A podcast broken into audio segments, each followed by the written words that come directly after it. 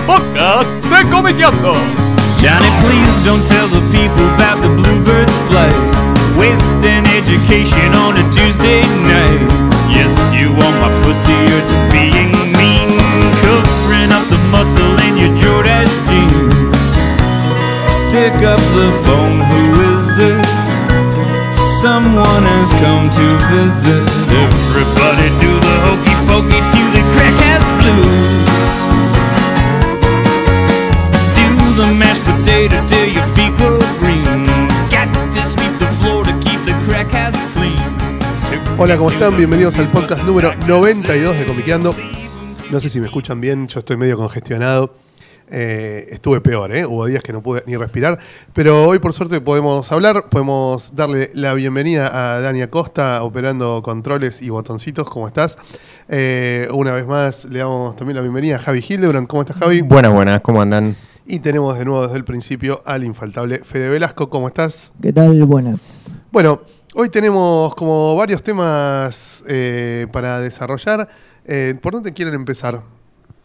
Em, ¿Por la peli de Wonder Woman, les parece? Arranquemos por ahí, dale. Dale. Sí, sí, Bueno, sí. todos la vieron, ¿no? me- Obviamente. Me, parece. Sí, sí. ¿Vos la viste, Fede? Sí, sí. Ah, listo. joya. Bueno, ¿quién quiere empezar? Em, a ver. Wonder Woman tiene una primera parte que me gustó mucho Sí. y después se va medio como desinflando. Sí. Me parece. O no, o no, no, no sé si desinflando. Me parece que toda la primera parte en Temisquira arranca muy bien. Sí. Me parece que está muy, muy bien armado todo el, todo el universo dentro de la isla. Y después, cuando ya pasa a la, a la historia propiamente dicha de la película, me pareció como una película de espionaje más. Yo Una la película, película- más de, de la, de la Primera Guerra más. Casi estoy de acuerdo con vos. Yo creo que se podría terminar la película cuando ellos toman el pueblito que está ocupado por los alemanes, Sí, se sí, sacan la sí, foto, absolutamente. se dan el beso bajo la nieve, se van a coger fin. Todo Sí, lo que viene sí, después sí, sí, es sí. como, "Eh, tiene que haber un combate grosso contra el villano al final. Bueno, ponelo. Es verdad, la, la parte del pueblito está buena también, es verdad, estoy siendo injusto. Es que- Toda- es que esa parte eso, está para bien. mí coincido, ¿eh? la película está muy buena hasta ahí, está muy bien. Si hubiera terminado ahí, quizás sería una muy gran película. Termina con el garche en el pueblito y, ya está. y El resto ya Y al final. Con eh, ellos como héroes, ¿no? Es el Incluso héroe la, incluso la pelea final a mí me llamó la atención. Los efectos son chotos. No, mira- el CGI es berreta. La o sea, construcción de- del, del personaje, A no mí sé no me, si. no me pareció copado que Ares tenga cara de humano. ah, podemos tirar el nombre, listo, perfecto. muy bien. Sí, ya está, esto va a subir el 20 y pico de julio, el que no la vio, que, eh, de junio, que el que no la vio que la chupe. Eh, O, que, o que adelante. Ya que que Ares puede. tenga cara de humano no me Y gustó. bueno, y sí, también tiene la no cara tiene de- que ser del un actor. eh, no vamos a decir tiene quién que es. ser el pero- actor, tiene que ser una- un CGI como era Doomsday. Igual yo, ¿no? es un Es que no es- 90% CGI. no es ni una la cosa ni cara la Me otra, molestó que abajo de, esa, de ese casco Rey George Pérez Sí. haya la cara de un tipo, de un actor croto, flaquito. No, pero además, ¿cómo, cómo está conformado? ¿Cómo, cómo Sí, está sí. hecho? No, a mí- Vis- visualmente, no, Visualmente me, Ares no, no- no me no- me, no me No, pareció a mí logrado. Visualmente Ares me, me pareció bastante copado. Lo que no entiendo es qué necesidad tiene Ares de revelarse como el villano en ese punto de la película. Que se Oh, termina la película. Claro, ¿cómo? pero argumentalmente, digo, Wonder Woman mata al capo de los alemanes convencida de que matando a ese se termina la guerra porque ese es Ares. No se termina un choto la guerra, porque lo mata y sigue. Y el verdadero Ares dice, ja, ja, ja, ahora tenés que pelear contra mí. ¿Pero por qué? Sí, Dejala sí. que siga como una boluda preguntándose por qué la guerra no terminó si ella mató al que ella creía que era Ares. Sí, a mí igualmente toda esa, toda esa cuestión de que ella cree que matando a tal se termina la guerra me pareció excesivamente estirado. Digo, creo que hay muchos indicios en el medio de la película como para que Wonder Woman se dé cuenta de que haciendo eso no va a pasar nada. Claro, pero Me también están apostando- Es, es un chiste muy estirado, me Estaban apostando a la ingenuidad de la mina, Bueno, que pero- viene de, pero, de a una ver, cultura... Se, le- se leyó todos los libros Sí, de no sí, sé sí. qué. Sí, sí, esa Tampoco la- es. tendría que este, tener un toque más. Claro, me, me da la sensación. Me parece que ese, ese, Claro, ese, ese es gag de la película está muy creer- estirado. Bueno, no, están todos bajo el influ, bajo la influencia de, De un dios. Del, del dios de la guerra y por eso se da la guerra. Y cuando se da cuenta que no, que además siempre es no, digo, porque incluso cuando lo, de- lo derrota Ares, digo, la guerra sigue su curso igual, digo. O sea, O sea, sabe, sabe de las relaciones entre los hombres y las mujeres porque se leyó los 12 tomos De de, Clio. de- de Clio y no sabe que matando a un tipo las guerras no, no terminan. Me parece raro. Digo, me parece que todo, todo ese gag se, se estira tanto que al final pierde, pierde un poco el efecto. Me da la sensación. Eh, después hay un salto en la lógica argumental de la película muy bestia. Cuando se van de la isla Paraíso en el barquito y a la mañana siguiente se despiertan y están entrando a Londres. Decís, pero, ¿qué pasó acá? O sea, ahí se extraña el avión invisible. Vos decís, acá si tuvieran el avión invisible, llega más fácil, llega más explicable. Acá no tiene ninguna explicación. Se suben a un barco. Pone que la isla de Temisira esté entre Grecia y Turquía, sería lógico, porque Steve Trevor viene escapando de Turquía. Claro, exacto. Sí. Ponele. ¿Cómo llegas en un día por el Mediterráneo, a atravesar todo hasta, el- hasta Gibraltar, pasarlo, subir hasta Londres? Es Pero muy es, raro. es- es un día? ¿Llegan y en un se día? quedan dormidos o- y se despiertan en Londres. Bueno, tiene- Bueno, tienen un sí, sueño pesado. Puede, tal haber vez. varios ahí. Yo ahí hubiese no. dicho, bueno, gracias Poseidón que nos dio una mano, ¿viste? Y Poseidón les mueve un poquito el agua. Pero no tiene ninguna explicación. Los tipos llegan. Hola, estamos en Londres. Fin. Sí, es una, es, una, es una- es una licencia, qué sé yo. Yo extraño, lo que menos me gustó de la película es que no le dan bola a los dioses griegos. O sea, está bien, tenés a Ares como principal villano. Pero Ni- no existen, no aportan nada. no aportan nada a los dioses griegos. O sea, no nombran a Hera. Wonder Woman está cada 10 minutos diciendo Great Hera, tal cosa. Great Hera, tal otra. Acá Her- Hera no aparece. Yo digo, bueno, cuando le dan el lazo, le tendrían que decir, mira, este lazo lo forjó Efaistus, esta tiara la forjó, eh, qué sé yo, eh, Dia- eh, no. Esta tiara te la da Demeter, la- los brazaletes los forjó eh, Magoya, eh, viste, no sé, Hermes. No, no, ni pelota. No, de los brazaletes, de hecho, no te los explican. La mina los tiene desde, Desde que. chica y van creciendo cuando crece y ella, ¿viste? bueno, son como sí, orgánicos, muy raro. Eh, toda esa historia buenísima de la seducción de Hipólita por Heracles no está, y es una no, gran historia. No, bueno, el origen, todo el origen No de Wonder está. Woman está totalmente cambiado y es Sí. uno que no se parece a ninguno. Bueno, toma un elemento que- grosso de Azarelo, que es que ella sea hija de Zeus. Claro, bueno, sí. Pero lo más lindo de que ella sea hija de, Zeus, de Zeus, ¿qué es? Que Hera, que es la esposa titular de Zeus, lógicamente tiende a odiar a los hijos bastardos de su marido. Claro. ¿Entendés? Sí, Porque sí. no le causa ninguna gracia que todos esos pibes anden por ahí recordándole que su marido se garchó a Dios y a María Santísima. Pasa, pasa durante, durante toda la mitología. digamos. Durante toda la Sí. mitología, Hera está combatiendo a hijos bastardos de Zeus. Y de hecho, la Wonder Woman de Azarelo también, al principio Hera está, es villana, después se da vuelta. Cuando se da cuenta quién es el, el bebito de Sola, ¿entendés? De, de la minita que tiene el hijo al principio. sí. Pero acá no, no está tocado para nada el tema de los dioses no, griegos. no, no tocan a los Totalmente desaprovechado. Bueno, me- quizás se los guardan para otra película. decís, uh, qué, qué lindo, me pusieron a Ares, el villano de la primera saga de Pérez. Pero en la primera saga de Pérez están todo el tiempo los dioses griegos rosqueando, todo el tiempo. Y además, para llegar a Ares, primero Wonder Woman se machaca con todos los hijos de Ares. Claro. Acá no lo- están los hijos de lo que son buenísimos. Deimos, Phobos, Erin, todos esos personajes alucinantes que Pérez metió en, en continuidad en, en su primera saga de Wonder Woman, acá no están. Es como, no sé, a mí me dejó un poco de gusto a poco. Sin decir que la película es mala, ¿eh? No, no. La película no es mala. Sí. Si la comparás con Suicide Squad, es el padrino. Pero absolutamente, Es, sí, eh, sí, sí. es Pink No, Floyd de Wall. Ni hablar, sí, sí, sí. Podemos decir que de, la, de las de DC, de la, de la última camada, a mí me parece la, la mejor. Sí, es la más coherente, que yo, que- la que Sí, tiene más, obvio. más sentido. Sí. Y Además es, es una película que es entretenida, está Es buena, entretenida. Yo creo está que bien. otro efecto es que la principal incógnita que te dejaba Batman vs. Superman, esta película no te la resuelve. Batman vs. Superman, todo gira en torno a esa foto que le sacaron eh, hace 100 años, qué sé yo, y la mina quiere impedir que se dé a conocer esa foto porque hace desde, desde aquella aventura que nunca se dio a conocer su presencia en el mundo de los humanos, de los, sí, de, de los, de la gente común, de los mortales. de los mortales. Y yo digo, bueno, debe haber una explicación de por qué la mina estuvo casi 100 años oculta y aparece en la lucha contra Doomsday. En más de dos horas no me la dieron. Claro, falta, fal- falta llenar todo, todo ese espacio, claro. Nunca me Sí, sí. explicaron por qué después de esta primera aventura en la Primera Guerra Mundial la mina está casi 100 años escondida. No sé. Vendrán Pasa- en las próximas En la películas. 2, en la 3 pasará algo, no sé. Quizás te lo hicieron en la liga, qué sé. Pero Ah, también. mm, la gran incógnita respecto de Wonder Woman que me había dejado la película anterior, acá pasaron más de dos horas y no me la resolvieron. Muy loco. Vos me decís. eh, Después, otra cosa que no me gustó es que Wonder Woman es chorra. O sea, nadie le da la espada, nadie le da el escudo, nadie, lo único que le dan posta es la tiara y el lazo, lo demás se lo afana. ¿Entendés? la mina claro. entra a un museo, a una torre prohibida, que yo se chorea las cosas y se va. Bueno, sí, sí, no deja ni una notita diciéndole, mamá, me llevo la espada. No la busques porque me la llevé yo. Nada, se la afana, de frente Mart.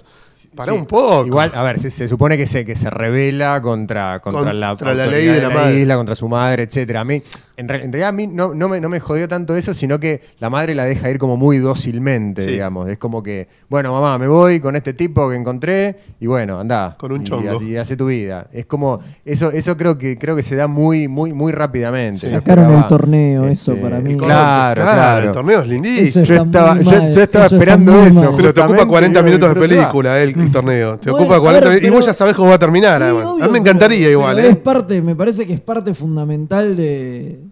De la mitología de del la origen de mitología Wonder Sí, Woman. sí, sí, de del- Wonder del Woman. origen, es claro. como que a ser un Superman que no que no explota Krypton, digo, puede venir de y Krypton no explota y no es lo mismo. No, digo. no, es más lindo si explota. Digo, me, Sí, me- no es me que- pasó eso, digo. No es que esté mal, pero a mí eso, que, que se vaya tan tranquilamente, no sé si me, si me convenció. Sí, sí me gustó ella como, como Wonder Woman. Ella eh, está Gal- bien, Gal está Gadot Me, me parece que está, está muy bien, es una, una buena elección de Muy casting. En, en general, todo el, este, todas las El actuaciones elegido, me sí, sí. parecieron que, está, Sí, sí. que están muy bien. El muy- villano, muy bien el alemán está muy bien. La mina que hace de Doctor Poison está bien. También, sí, sí, sí. Eh, sí. Eta Candy se roba la película Sí, cada que hablar. aparece. Sí, está bien sí, la, sí. la variante de hacer Eta Candy británica, me gustó, por ejemplo. Está bien. Sí, sí, en general el, el casting me pareció que estuvo, que estuvo bien elegido y ella, ella, ella creo que muestra en, en buenas dosis toda, toda esa parte de la, de la ingenuidad, digamos, que, que hablábamos al principio, con la parte más, más guerrera, más heroica este, que tiene que tener el personaje. En eso me pareció que Sí, está tiene muy como una, como una linda mezcla también de, de esa cosa de compasión, ¿viste? De, de- Sí. de buena onda. que se ve también en esa, en esa, en toda esa escena en el, en el pueblo se ve Claro. perfectamente. Yo no entendía también por qué la decisión de poner el origen de Wonder Woman no en la Segunda Guerra Mundial, sino en la primera. Eso, eso me estaba preguntando yo también. Yo creo que se Eh, basa en una cosa fundamental que es que la Segunda Guerra Mundial está asociada a una figura como es Hitler y si vos haces la película en la Segunda Guerra Mundial es obvio que ese Hitler Es obvio que el villano tiene Claro. que ser Hitler. que el villano claro. tiene que ser Hitler y todo tiene que apuntar a luchamos contra Hitler. Y Wonder Woman además no puede cargárselo a Hitler porque no tendría sentido. Entonces me parece que tirándolo en la Primera Guerra Mundial se ahorran eso. Yo creo que la son- figura de Ares en otro lado Yo, yo creo que son varias cosas. Una sin duda es esa, es evitar la obviedad de que el villano sea Hitler. Por otro lado tenés que hace seis años estuvo la peli de Capitán América con el origen del Capi en la primera en la Segunda Guerra Mundial. segunda. Y quedaría como medio un clon, ¿no? Como que ya el Capitán América cantó PRI para tener su origen en la Segunda Guerra Mundial. Bueno, pero todos, no sé, yo cuando, cuando vi lo de los avances y eso me imaginaba que iba a estar en la Segunda Guerra, no leí sin, sin sinopsis ni nada, pero fui con esa, este, no. con esa, Sí, con, no, con esa, sí, con esa Yo presunción. también yo Yo- me madrugué que yo no era sabía- la Segunda Claro. Guerra después de ver Batman vs Superman cuando di la mina dice estuve 100 años y es para cómo no pasaron 100 Claro, años de claro. la Segunda Yo no Guerra. hice esa cuenta, claro. Yo lo di por, por descontado por el origen del Ah, personaje que iba a ser en la segunda. Claro, yo, cuando le- yo leí que estaba ambientada 100 años en el pasado. Claro, claro. Claro, es que tenía es que eso, ser- cuando fue 100 años dije tenía que "Che, ser la primera guerra". que ser la primera entonces, qué loco. Eh, después, otro factor que me parece importante es que si el malo es el dios de la guerra, la primera gran manifestación así insoslayable de que hay un dios de la guerra haciendo quilombo en el mundo de los humanos es la Primera Guerra Mundial, como su nombre lo indica, digamos. La primera vez que realmente se nota que hay una- un conflicto bélico a hiper gran escala con millones de muertos, que yo, es la Primera Guerra Mundial, como su nombre nos lo aclara. Entonces sería lógico que el primer gran combate contra Ares fuera la Primera Guerra Mundial. Y en todo caso, que la Segunda Guerra Mundial fuera una revancha contra Ares unos años después. Y por último, creo que lo más interesante, en la Primera Guerra Mundial, las minas no tenían ni voz ni voto. ¿Entendés? La mina era una boluda que estaba ahí parada, calladita la boca. Bueno, eso, eso se ve. Y es claro, un elemento, ve- es ve- un elemento que esta peli aprovecha muy bien, que es la cara que ponen los tipos cuando una mina muestra que las tiene clara, que se les planta, que le dice, no, maestro, esto es así, punto. ¿Entendés? Entonces, el impacto que produce la aparición de una mina con poder, con voz, con decisión, que no es un adorno del chongo, sino que realmente viene a hacer las cosas ella, tiene mucho más impacto en la Primera Guerra Mundial que en la Segunda. Y además todas las maniobras que tiene que hacer Steve Trevor para, para, para ocultar a la mina, para decir, no, es mi secretaria, qué sé yo, ponete esto, cambiate la ropa, qué sé yo. Eso está... En una época en la que el rol de la eso. mujer era muy, muy secundario, muy de sojuzgamiento en, en respecto al, rol del hombre. Entonces me parece que ese efecto que tiene la película de mostrar a la mujer empoderada armando un quilombo bárbaro pega más fuerte en la Primera Guerra Mundial. Sí, sí, sí. Este, me gustó también mucho, volviendo a algo, algo que hablábamos antes, me gustó mucho el, el diálogo que tienen eh, cuando van en el barco, justamente acerca de...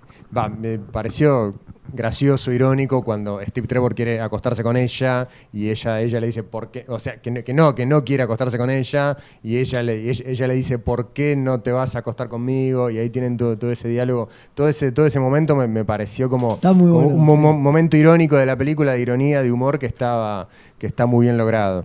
Este, Sí, a mí me gustó nada, en general está- la bueno. química que tiene ella con, con- con el, el actor que hace Steve Trevor. Me parece que está muy bien lograda esa química.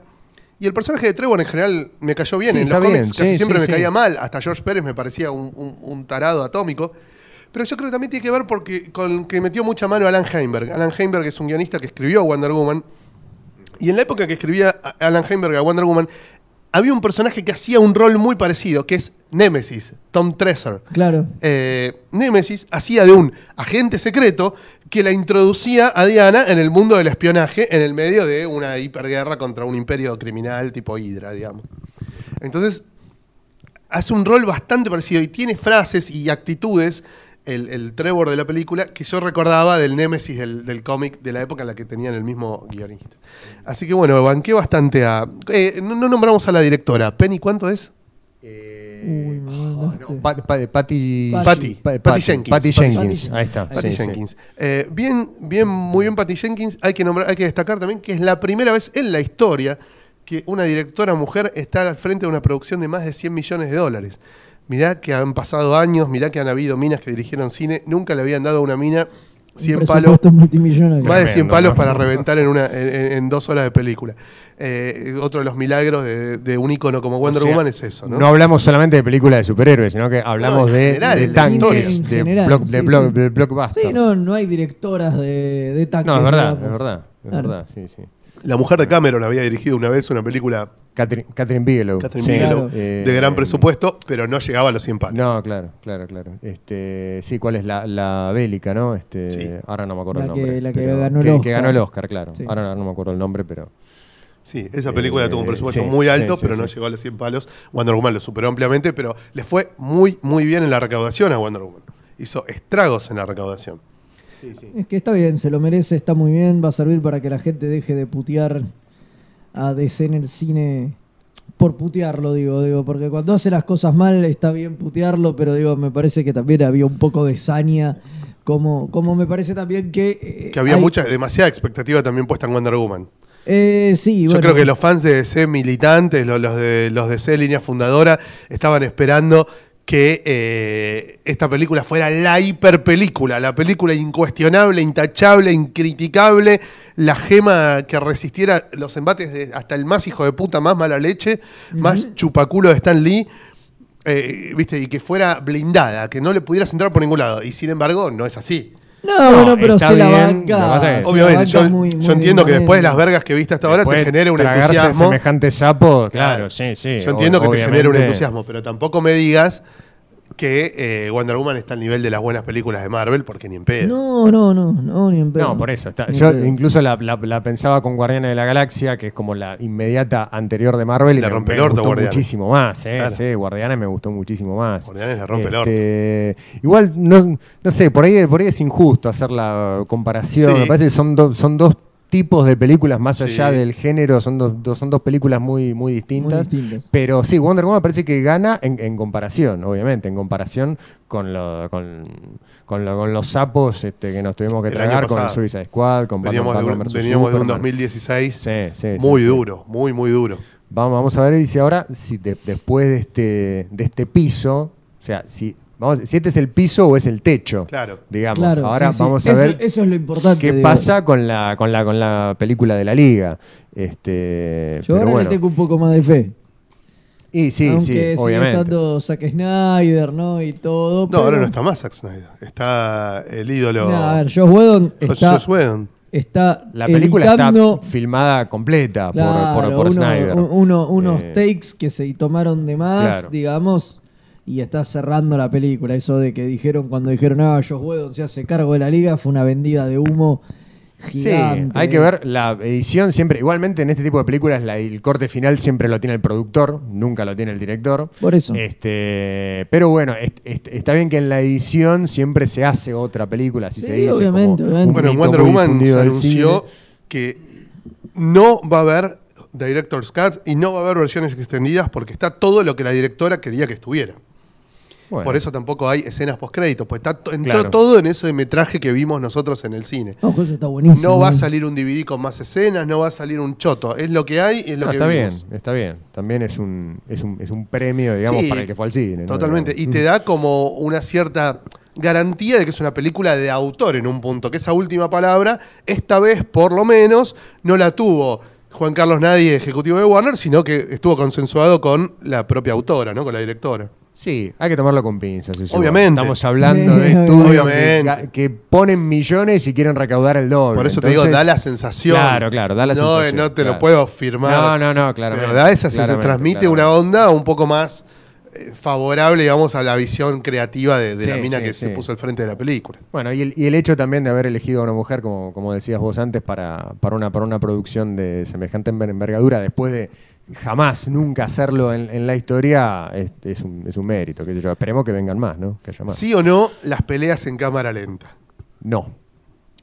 Uy, qué difícil. Eh, no, calculo que no. Me molestan, pero igual me molestó más el CGI que las peleas en cámara lenta. te soy sincero. Digo, me molestó mucho más algunos efectos muy berretas que las peleas en cámara lenta, que sí, que ya me rompen las pelotas sobremanera. Me parece un truquito. Encima es el truco de Zack Snyder. Pero Sí, me parece absolutamente. que al Yo ser el, el- el Dije sello- que no el por eso. de Zack Snyder, Porque ya vi muchas pelis de Zack Snyder con eso. es que ya me parece no que ver al ser el sello de Zack Snyder y Zack Snyder estar tan, tan vinculado al universo de ese fílmico, me parece que ya quedó como el sello del universo de ese fílmico y lo van a empezar a hacer todos porque tiene que estar, porque es parte del sello, ¿entendés? Perdón, yo sé que me van a putear algunos, pero si tu sello como director es, es simplemente hacer escenas de, de acción en cámara lenta, qué sé yo, ¿qué es lo que vos tenés para ofrecer como director? ¿Qué tal? Buena- bueno. buenas tardes, soy Zack Snyder, el tipo que hace escenas de acción en cámara lenta. Ah, qué genial este Sí. tipo, contratémoslo. Contrátelo.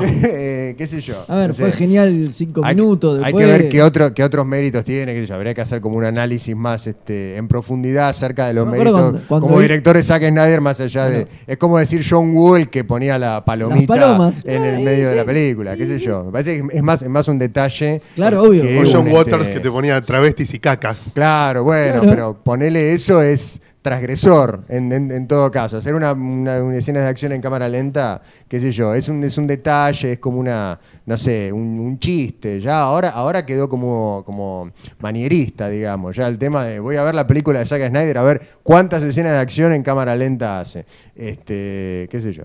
Pero yo prefiero ya no verlas. Prefiero que ya por un tiempo no, no haya. Sí, me gustan más otro tipo de, de- de escenas de acción, sin duda, más de, más de cine de acción. Prefiero más, prefiero más escenas de, de créditos como la de Guardianes de la Galaxia 2, Sí. el comienzo de la película. Bueno. Quiero, quiero más ese, ese Sí, tipo de hablar. cosas, que me parecen más revolucionarias, entre, entre comillas, digamos, me parece más eh, cin- cinematográfico jugarse a hacer eso que algo que ya está mucho más visto. ¿Qué les gustaría ver en una Wonder Woman 2? Ahora que le fue muy bien y sabemos que va a haber dos. A mí me lo que me gustaría es, eh, es poder ver lo que más le critiqué a Capitán América, que es que, que sea una secuela y que continúe donde esta dejó. ¿Entendés? No me interesaría ver una peli de Wonder Woman en el presente donde lo anterior, bueno, ya está y pasaron 100 años porque entonces me vendiste humo, digo, apareció esta mina en la Primera Guerra, hizo un montón de cosas, digo, ¿cuáles son las consecuencias de esto? Que es algo que, le- que me parece que siempre le faltó a Capitán América, ¿entendés? Es, Ajá, y el tipo saltó en el Claro, tiempo, salto, estuvo congelado, apareció en el presente. Y están los y Avengers. Está en los Avengers. ¿Y qué consecuencias tuvo que el Capitán América haya estado durante la Segunda Guerra? ¿Qué modificó que ese tipo? Eh, no sabemos, no nos importa. Fue una leyenda. Fue una leyenda, ya está. Digo, me gustaría que se explotara eso, digo, y qué sé yo, si pareciera una Justice Society, ¿entendés? Ah, qué Sería ya lindo eso. la sí. gloria, ¿entendés? Sí, ya que tenés una Diana que es inmortal y que está desde la Primera Guerra presente en el mundo de los mortales, digamos, y sería, ahí tenés 100 años de historia del DCU para explotar y me parecería una estupidez no hacerlo. Sí, no sé si lo van a hacer, ¿eh? No, sé, no, yo ver, yo te no digo sé lo- si se banca. ¿Qué me gustaría? No, no, mí, claro, claro, Yo claro. digo ¿Qué me gustaría? Entiendo, sí, lo pasa, yo estaba, estaba pensando dentro de las posibilidades que puede dar este, una, una superproducción de Hollywood. Yo creo que otra, otra película de época, por, de- por ponerlo así entre, entre comillas, no sé si ya se banca. eh, si se banca dos películas en el, en el, en el pasado, eh, Wonder Woman, eh, y no pasar directamente al presente. Igual eso, lo del presente ya lo vamos a ver en la liga. En la liga, por eso. Y no lo sé. Este, tal vez. En la eh, liga, después en Flash, en Batman, digo. Ya Claro, tenés claro. 10 personajes que están en el presente. Tenés uno del que podés explotar el pasado, aprovechalo. Sí, a mí me encantaría que, que jugara más con toda la mitología de DC, este, con otros, con otros personajes, no sé, con la Society o con, o, con- varios más. Eh, pero, no, pero no la veo, no la veo. Me, parece que va a pasar algo muy parecido a lo que pasó con Capitán América. eh, y bueno, veremos. Por ahí, o por ahí, o por ahí lo hace, la, la segunda ya es más consecuencia de lo que pasa en la liga, veremos, porque también. claro, también en el medio pensemos hay que 50 de- películas. Claro, claro, y DC tiene que ir construyendo su universo cinematográfico en donde también las, las películas van dialogando, dirían los académicos, entre, entre ellas y, y hay, y hay que ver qué universo compartido van construyendo entre todas. A mí me gustaría una segunda película que transcurra 100% en Temisira, que luchen contra criaturas de la mitología griega, ah, metiéndose en una caverna, no a sé lo, qué, A lo Rey Harryhausen. donde ¿no? haya, claro, una de Harryhausen Claro. contra minotauros, eh, viste, bichos horribles de, de, de las profundidades del Hades. Contra, no contra sé qué. Cthulhu, claro. Contra Hades, Ponele, contra claro, Hades sí. o contra algún otro dios griego sacado que les entre a mandar criaturas, bichos, monstruos y que sea una de machaca tipo Harryhausen de monstruos de la mitología griega con los dioses griegos metiendo mucha mano en la runfla, ¿entendés? Tipo con ejércitos de muertos que se levantan, ¿viste? Espartanos, una 300 zombie, ¿viste? Una una cosa así quiero yo. No, no, no, ni Segunda Guerra Mundial, ni años 70 homenajeando a Linda Carter. Chúpenme la pija todos. Quiero machaca con eh, dioses griegos y criaturas mitológicas griegas. No sé si eso va a ocurrir completo, pero sí creo que estaría bueno que volvieran a la isla, digamos, que en algún momento Sí, obvio, me con el parece- resto de los personajes vuelvan eso a... sí va- eso, va a eso yo creo sí. que es muy, es muy probable. No sé si una película 100% ahí, pero, pero que en algún momento van a volver a Temisira. Es lo que yo más quiero. Así que, bueno, bueno, bueno. ojalá. Bueno, y el 6 de julio es eh, Spider-Man Homecoming. Sí, falta poquito. Sí, sí, sí. Sí, ya, nos invitaron el menos. 4 de julio a una premiere a la que iremos. Eh, falta un montón para el 4 de julio, para mí, no sé. Hoy no sé ni qué día es, creo que es 14 o 15, ¿no? Faltarán, sí, Falta un poco un más, poco más de 15 días. Bueno, eh, ¿qué expectativas? ¿Alguien tiene algo más para comentar? Ya comentamos algo de las expectativas que nos generó Spider-Man la vez pasada, pero se- Iron Man 7, también conocida como Iron Man 7. Seguimos vendiendo un poquito de humo, pues todavía nadie la vio. No, no, no. La verdad es que me gusta eh, Tom, Tom Holland como, como, el, como, el, como el nuevo Spider-Man, eh, pero me da, me da la sensación de que va a pasar un poco como, como, como con Civil War, que era, era una película de los Avengers, más que una película del Capitán América. Sí, claro. digo. A mí me da la sensación de que al estar cada vez más compenetrados este, todo- todos los héroes dentro de este gran universo de Marvel, me parece que ya hay películas que van a ser eh, tal vez indistinguibles una de otra, en el sentido de es una película de Marvel. Entonces aparece Spider-Man, aparece Iron Man, aparecen el resto este, de los héroes. Yo ya me, me- me veo algo, algo así. Ojalá. Este, no, está, es- está bueno, es- está bueno, pero más teniendo ya, más siendo este el tercer reboot del, del- del personaje, ¿no? Sí, me gusta que parece eh, que no, no va a haber origen, no va a haber tío Ben, Bueno, sí. no va a haber un carajo de eso. Eso me parece sí. un avance. Porque Eso se puede simplificar en un Era- clip de tres minutos en la escena sí, de Crédito, los Pero de era medio- pero ya era medio, medio insoportable. Acá parece también, da la sensación, por lo poco que se ve en el tráiler y que sé yo, que hay un Spider-Man como ya establecido. ¿entendés? No vamos otra vez a, bueno, Spider-Man. Digo, hace poco que es Spider-Man, se nota eso. Pero ya es Spider-Man y ya está establecido. No vamos a ver por octogésima vez que se sube al ring con la capucha y la puta que lo... Que no, basta, negro. Sí, En- muy como adláter de Iron Man, digamos, como, como sidekick de Iron Man casi, pero, pero está bien, hay que ver cómo, cómo, cómo funciona esa dinámica. Yo algunas fichas le pongo. Sí, igual me ceba más la pantera, falta más, pero Sí. ya el tráiler de la pantera me encantó. Yo no veo tráiler, pero me ceba mucho la pantera porque va a continuar la, el- la línea de Capitán América y Bucky después de Civil War, que me interesa muchísimo. También me interesa mucho Spider-Man porque va a continuar la línea de Tony Stark después de Civil Claro. War. Y obviamente también me interesa Thor 3 porque me va a explicar dónde carajo estaban Thor y Hulk durante Civil War.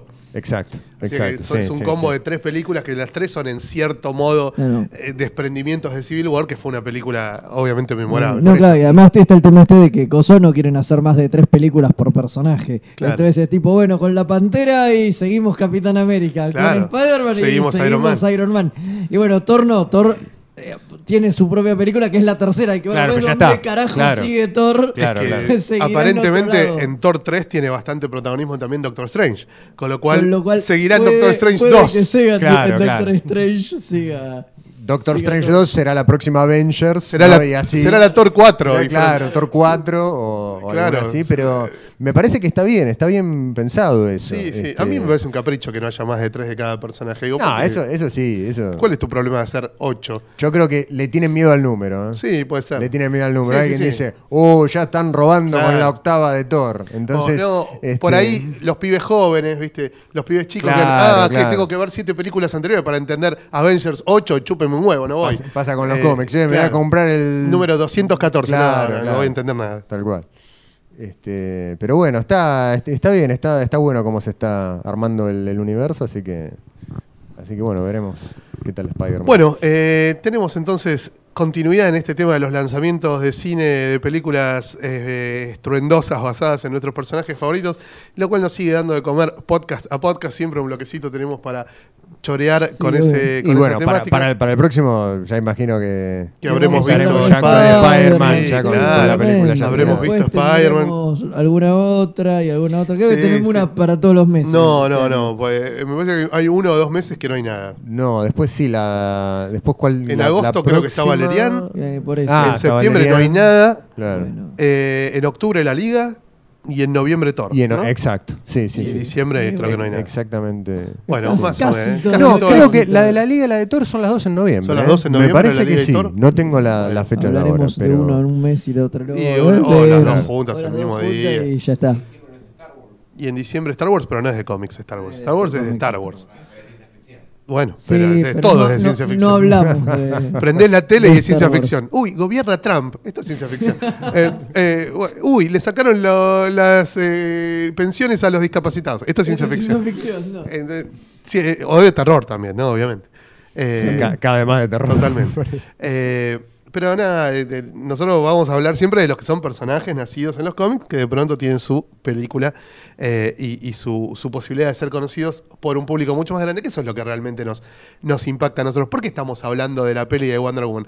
Porque hay mucha más gente, mucha más gente con la cual discutir sobre la peli de Wonder Woman que sobre el último cómic que sacó DC de Wonder Woman, porque mucha más gente va a ver las películas que los que compran las historietas y efectivamente las leen. Entonces esto nos permite poder eh, escuchar ideas de gente mucho más amplia, de debatir en, en términos mucho más amplios y eh, por ahí, no sé, predicar la- lo, lo que cada uno piensa que deben ser estos personajes a un público capaz más amplio. Me pasa con mi blog. Yo cuando subo una crítica de una película en el blog, de pronto al toque paso los 1300 lecturas y subo uno donde comento un cómic argentino y uno europeo y tengo 400 lecturas. Son, las más leídas siempre las de, las de siempre. crítica de cine. Sí, la más leída de la historia hasta ahora es la de Logan. La, la última de Wolverine. Y después, sí, creo que segunda la de Suicide Squad, tercera Batman vs. Superman, así, ¿eh? Eh, siempre son las más leídas las de las de películas. Y mirá que tuve algunas de historietas muy leídas, pero las de películas siempre ganan. Sí, van Y, y el blog se llama 365 cómics, por, año. A la gente le gusta la ruptura, ¿viste? Cuando uno 365 rompe. có- cómics por año, un blog de cine. Claro, cuando uno rompe con la consigna de reseñar historietas y empieza a reseñar películas, se copan más. Es así, es una bizarrada. Eh, voy a tener que empezar a reseñar, no sé, series de Netflix, boludo. No, yo que- si, si empezás a hablar de política, Sí, ahí se, se- pone. se te va a llenar. se pone, llenar, se pone más se picante. pone- bueno, en la. Comiqueando hace poco, en Zona de Polémicas, eh, publiqué un artículo que hablaba un poco de política, de, de- de- de dónde salía la Sí. ideología de los superhéroes y demás, y tuvo Es una verdad. cantidad de Sí, respuestas, sí, sí, eh, sí, creo sí. que más de Es 75 verdad. respuestas hubo. Sí, que sí, muchos son gente que se chicanea entre sí, Entre ¿no? sí, claro, Eh, sí, sí. Más allá de responder o no a lo que uno propone en el artículo. Pero está bueno que la gente salte con cosas distintas. Está- Es divertido. Y también hablar de otros temas, digamos. no- claro. pues, ya que, estamos, no que se estamos en familia, en reunión, claro. entre gente que, que- del palo, y bueno, un, un tema que no sea del palo también se puede tocar. que Y sí. relacionar el cómic con un Con montón de cosas. cosas eh, que está, o sea, está buenísimo eso, para no centrarse solo en el, en el dato, viste, o en la, o en la cuestión más, más específicamente historietística, sino hablar del, del cómic en, re- en relación con, yo, con, la, con la política, con la vida cotidiana, con lo que sea, que Totalmente. básicamente con, con el fútbol. Yo todo el tiempo Claro. meto alguna metáfora de fútbol. Que Claro, claro, claro. Bueno, eh, hacemos una pausita y enseguida venimos con otros temas que tenemos ganas de tocar en este podcast número 92. Prepárense porque Fede promete mejorar la calidad de los temas, no seguir hundiéndonos en estos pantanos de lesa humanidad en los que venimos tratando de salir a flote en estos últimos podcasts. Solo puede empeorar. ¿Vos decís que solo puede empeorar? Yo creo que ¿Vos, sí. vos decís que hay temas peores que los que pusiste la última vez? Sí, por supuesto. Bueno, siempre. entonces, a- eh, desde este eh, humilde micrófono, podemos afirmar que Fede Velasco es un hijo de mil putas. Ya volvemos.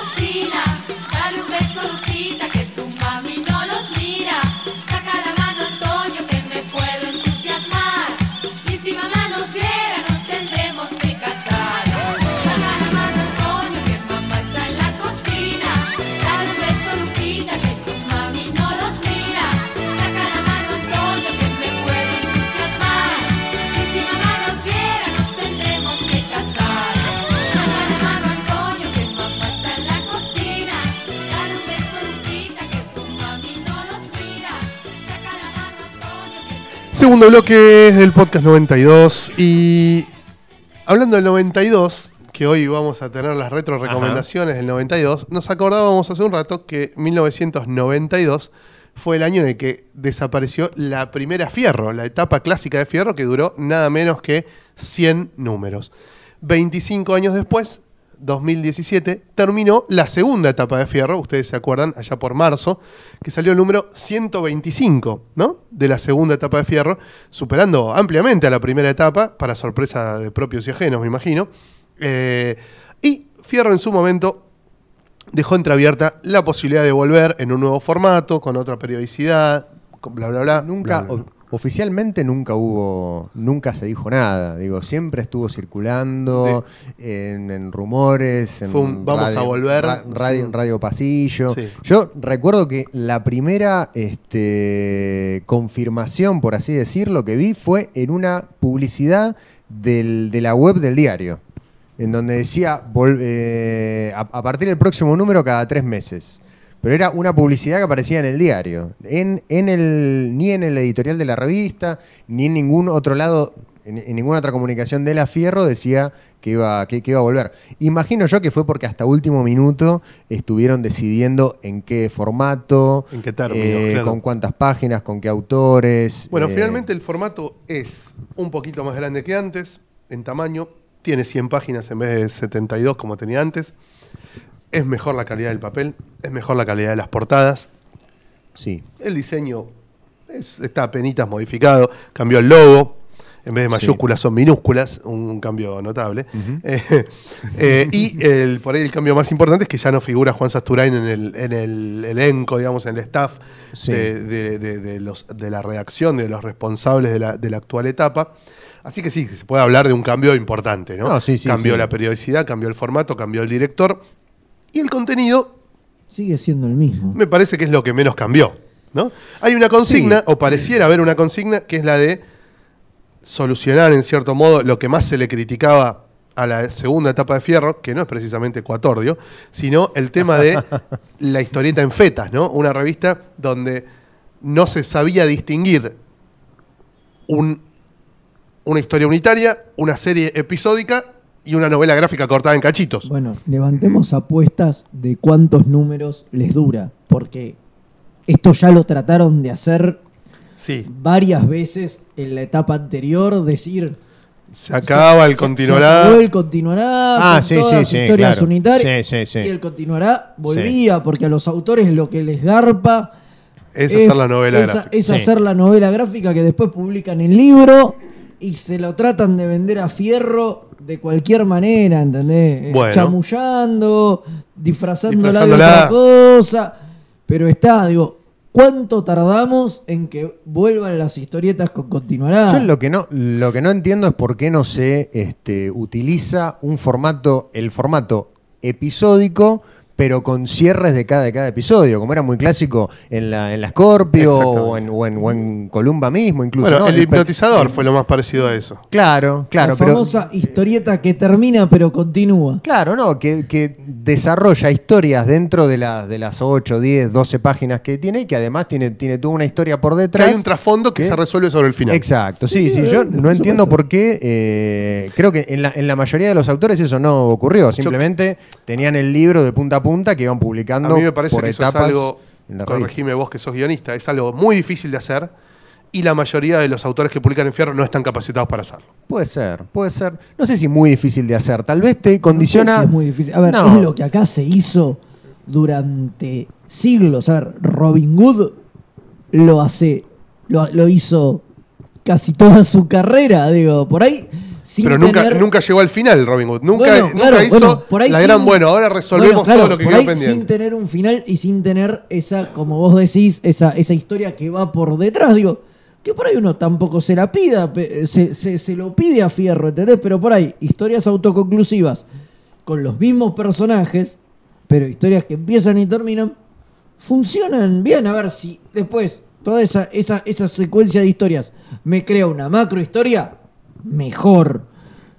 Pero me parece que mantener personajes y contar historias dentro de eso. No me parece que sea la idea de esta nueva etapa. El único personaje No, conocido no, es el señor eso. Rispo No, no, no. de Diego Sí. Paredes. No, Lo demás es todo No, personaje está, nuevo. está Barrio Gris también. Pero no son- no hay personajes No, no, no, recurrentes claro. Sí, no, No, no, Barrio no. Gris. Es no una serie personajes. sin personajes recurrentes. Pero claro, bueno, ahí, ahí tenés un, un ejemplo de lo que Está bien, no tiene el, el- el personaje, pero digo que es, es una serie que tiene capítulos que, Sí, que- claro. que son autoconclusivos, que, que pueden leerse incluso en, En cualquier orden. en cualquier En cualquier orden. Que no es lo que estamos hablando, no es, un- Claro, no es no, una no, serie claro. episódica. Yo creo que lo, lo que vos decís eh, tiene, digamos, tiene un condicionante que es que ese, ese formato eh, te condiciona para hacer un, un cierto tipo de historias y otras no. Por ejemplo, ¿por qué, por qué vemos tantos detectives en este, en este tipo de historias episódicas? Porque es, es el formato perfecto. Vos tenés, cada, cada capítulo es un caso puntual que tiene que, resolver el detective en cuestión y tenés todo, todo un trasfondo, toda una historia por detrás que tenga el detective que arrastre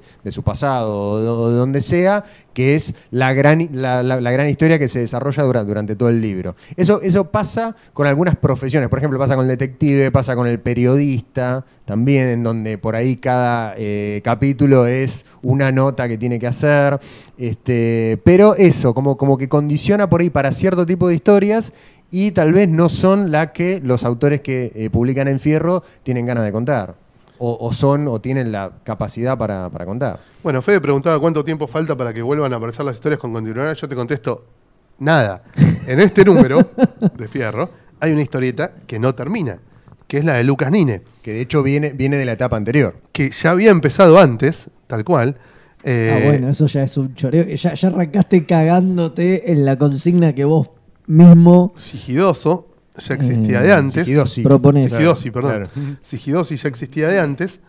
Y acá tenés 10 páginas de Sigidosi, que son 10 páginas mm, que podrían ser un principio, pero no son en lo más mínimo un No, de hecho conti- continúa la historia en los anteriores números en donde tiene que buscar a un asesino que es el vampiro ahí por las calles de Budapest, que eso continúa directamente de lo que se estaba publicando en, el, en la etapa anterior. Pero tiene por lo menos este formato que hablábamos recién, donde la historia de cierta Más o manera menos. cierra. No, No, esta no, avanza, más o pero no menos, cierra. Más o menos. No, Avanza, los pero no capítulos cierra. no necesariamente tienen un cierre. este, O sea que si la vas a comprar- Definitivo para el caso del, del- del- de, la, de la semana, del mes, digamos. Si vas a comprar la Fierro porque se acabó el continuará, te aclaro que te están vendiendo humo. No aparece la palabra continuará, no dice parte 1, ni parte 2, ni parte 3, pero tenés historias cuyo final tenés que esperar tres meses y comprar otra Fierro para ver si existe. Ajá, y sí, no sé qué onda, pero por ejemplo en el en la publicidad, en la propaganda, que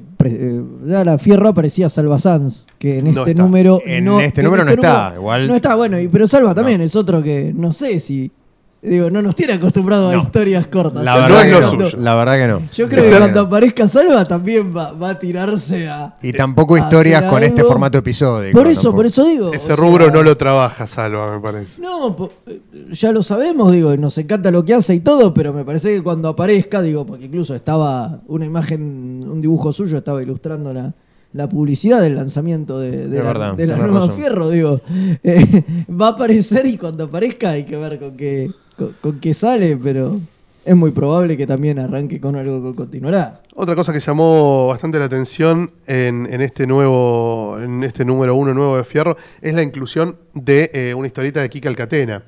Sí. eh, una especie de reivindicación histórica de un autor que en, no sé, hace 30 años que lo conozco, nunca había publicado en Fierro. De hecho, lo habían ninguneado tan mal que ni siquiera le habían hecho una chapita, como decía en la colección de. ¿Te acuerdas de esas figuritas de Fierro? Ah, ¿verdad? No le habían No hecho- estaba Alcatena. ¿no? Yo- Ah, mira vos. ¿quién, quién te asesora, boludo? Que es una colección de figuritas de los más grandes autores de la historieta argentina y no está Alcatena. La verdad que no, no me había fijado en ese. Era bastante en ese llamativo. detalle, no, no. Era bastante llamativo Sí, que no claro. estuviera Alcatena en esa colección. Además, Alcatena había estado laburando con Lautaro bastante En Telam. En Telam. Telam. Entonces era raro, porque casi todos los de Telam medio que como que estaban en fierro y más allá de la trayectoria de Quique y Sí, creo que demás. estaban es todos, como que, casi todos, Por eso, sí. digo, es como el que llamaba la atención que, Que no estuviera que nunca no en la Fierro. estuviese nunca en fierro. Eh, a mí no me llamaba tanto la atención desde el momento en el que uno creía que Fierro tenía una orientación estética o temática en la que capaz Alcatena no entraba y bueno, no tienen por qué entrar todos. No, obvio. Eh, como, qué sé yo, ¿y por qué no estaba Sendra? Y porque es otro tipo de publicación donde por ahí lo que hace Sendra no tiene nada que ver. Entonces yo entiendo que un director de una revista diga, no, mira, este, este límite lo trazamos hasta acá y Lito Fernández sí, pero Alcatena capaz no. Eso es entendible. Ahora, evidentemente no está más esa restricción. Alcatena hoy es parte de la Fierro y ahora vamos a la parte negativa, que es que la historieta de Quique, de este número, Tom Sphinx, no está muy buena. Ni siquiera parece mucho una historieta. Son como ocho viñetas con un montón de texto que cuentan una no historia que ni siquiera termina. Sí, es, es- es un desarrollo de, de personaje. Yo Una no, idea. no voy a decir que no me gustó, me cuesta mucho. No, los dibujos están bárbaros, pero le No falta- es- No es, lo que me esperaba. No, es, digamos, no puede- tiene, puede no tiene la no típica narrativa de Alcatena, no tiene esas páginas así ornamentadas, no tiene esa- esas secuencias de viñetas alucinantes. Tiene, tiene sí eso que él eh, suele hacer mucho como guionista, que es como un homenaje a, A géneros. eh, a géneros y a, eh, digamos, esa inventiva que tiene para, para, para, para personajes, para héroes, para. la nada para- te tiene un universo alucinante. Claro, mete En en el, medio un homenaje a, a la- a la momia de Boris Karloff. Totalmente. Eso, eso es parte muy del, eso es muy del universo de Quique. Te dan ganas de leer eh, 14 episodios unitarios de Tom Sphinx. Claro, abso- ab- absolutamente. Pero que no es esto, esto Ojalá es que venga, una ¿no? muy Pero- presentación. Sí, sí, sí. Y me Eh, llama la atención Kike haciendo no narrativa o antinarrativa o una historieta más de ilustraciones concatenadas que de narrativa propiamente dicho, porque no es lo que suele hacer Quique. Que lo haga otro, eso capaz sí. Sigamos, si en las primeras cinco páginas de Max Cachimba eh, se llama versos selectos, como estoy, y son frases con rimas boludas y un dibujito, está bien, porque es Max Cachimba. No sorprende en absoluto. Un poema de dudoso buen gusto enaltece su gusto. Dibuja un busto como de una estatua con Y tetas. capaz, capaz pienso, ¿no? Saraceo, ¿no? Porque no soy Quique. Pero por ahí Quique pensó que para estar en la fierro. Había que probar algo muy distinto a lo tenía anterior. que hacer algo, Ah, mu- ojo. algo muy distinto a lo, Puede que, ser, ¿eh? a, lo, a lo que hace. Que Puede diga, ser. "Ay, la fierro es un lugar para experimentar. Puede bueno, voy a hacerlo yo Puede también ser, y ¿eh? Puede ser. experimento desde ese otro lado. No, no, no me parece descabellado. Capaz que hizo esta cuenta. No estoy esperando que mis fans se compren la fierro para leer mi historieta, sino que los que no son mis fans me descubran a mí porque compran la fierro en la que yo nunca estuve. Claro, puede ser también. Entonces voy a hacer algo que le cierre al público de Fierro. No al fan de Quique. No, no al fan de Quique. Eh, puede y, ser, ¿eh? ahí, a- y ahí entra tranquilo eso. Sí, ¿eh? sí, entra, entra, entra. Sí, sí, está bien. Eh, no, es, no, es, no es descabellado.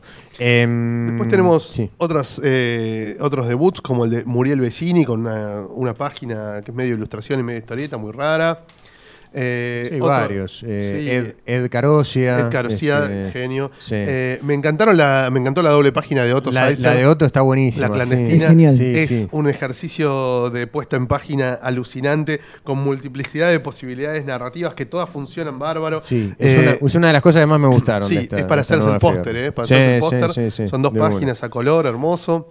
Eh, lo de Gustavo Sala, muy gracioso. Lo de Gustavo Sala me Eh, encantó, me reí muchísimo, me pareció excelente. Cuando, cuando Gustavo hace esas deconstrucciones, vamos Sí. a llamarla, de los géneros y de la historieta, y Parecido de, a lo que de hizo cómo en su se momento hace. con Tumor Lo que, lo que hizo con, el libro, en el libro Tumor Gráfico, a mí me hace pero descostillar de risa, me parece muy Tenemos una autora importada también, ¿no? Esta Sí. chica Lola Lorente, que bueno. es, Lorente. es de España, ¿no? Me gustó, sí, es española. Me, me, me gustó. Me está- gustó más está- el está- ritmo está narrativo bueno. que la historia en sí, Sí, pero sí, sí, es está verdad. bien. Sí, sí, no, Tiene un dibujo está- atractivo, raro. la línea lindo, está buena, muy sí, lindo. sí.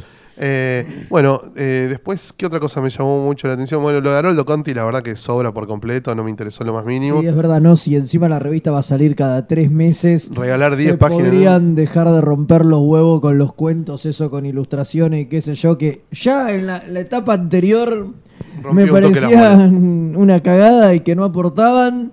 Eh, ahora que encima sale cada tanto, negro, si es una revista historieta, es una revista historieta, ¿no? Sí, para mí, en, todo caso, si quieren in- incorporar este, cuentos o artículos, que lo hagan durante, eh, que, no sea solamente un cuento metido en el medio de un montón de historietas. Digo que por ahí, eh, como, como pasaba en la, en la vieja Fierro de los 80, que también tenía artículos, tenía reseñas, hablaba de, de cine, de un montón de cosas, digo que por ahí que incorporen todo eso, que sea más una revista...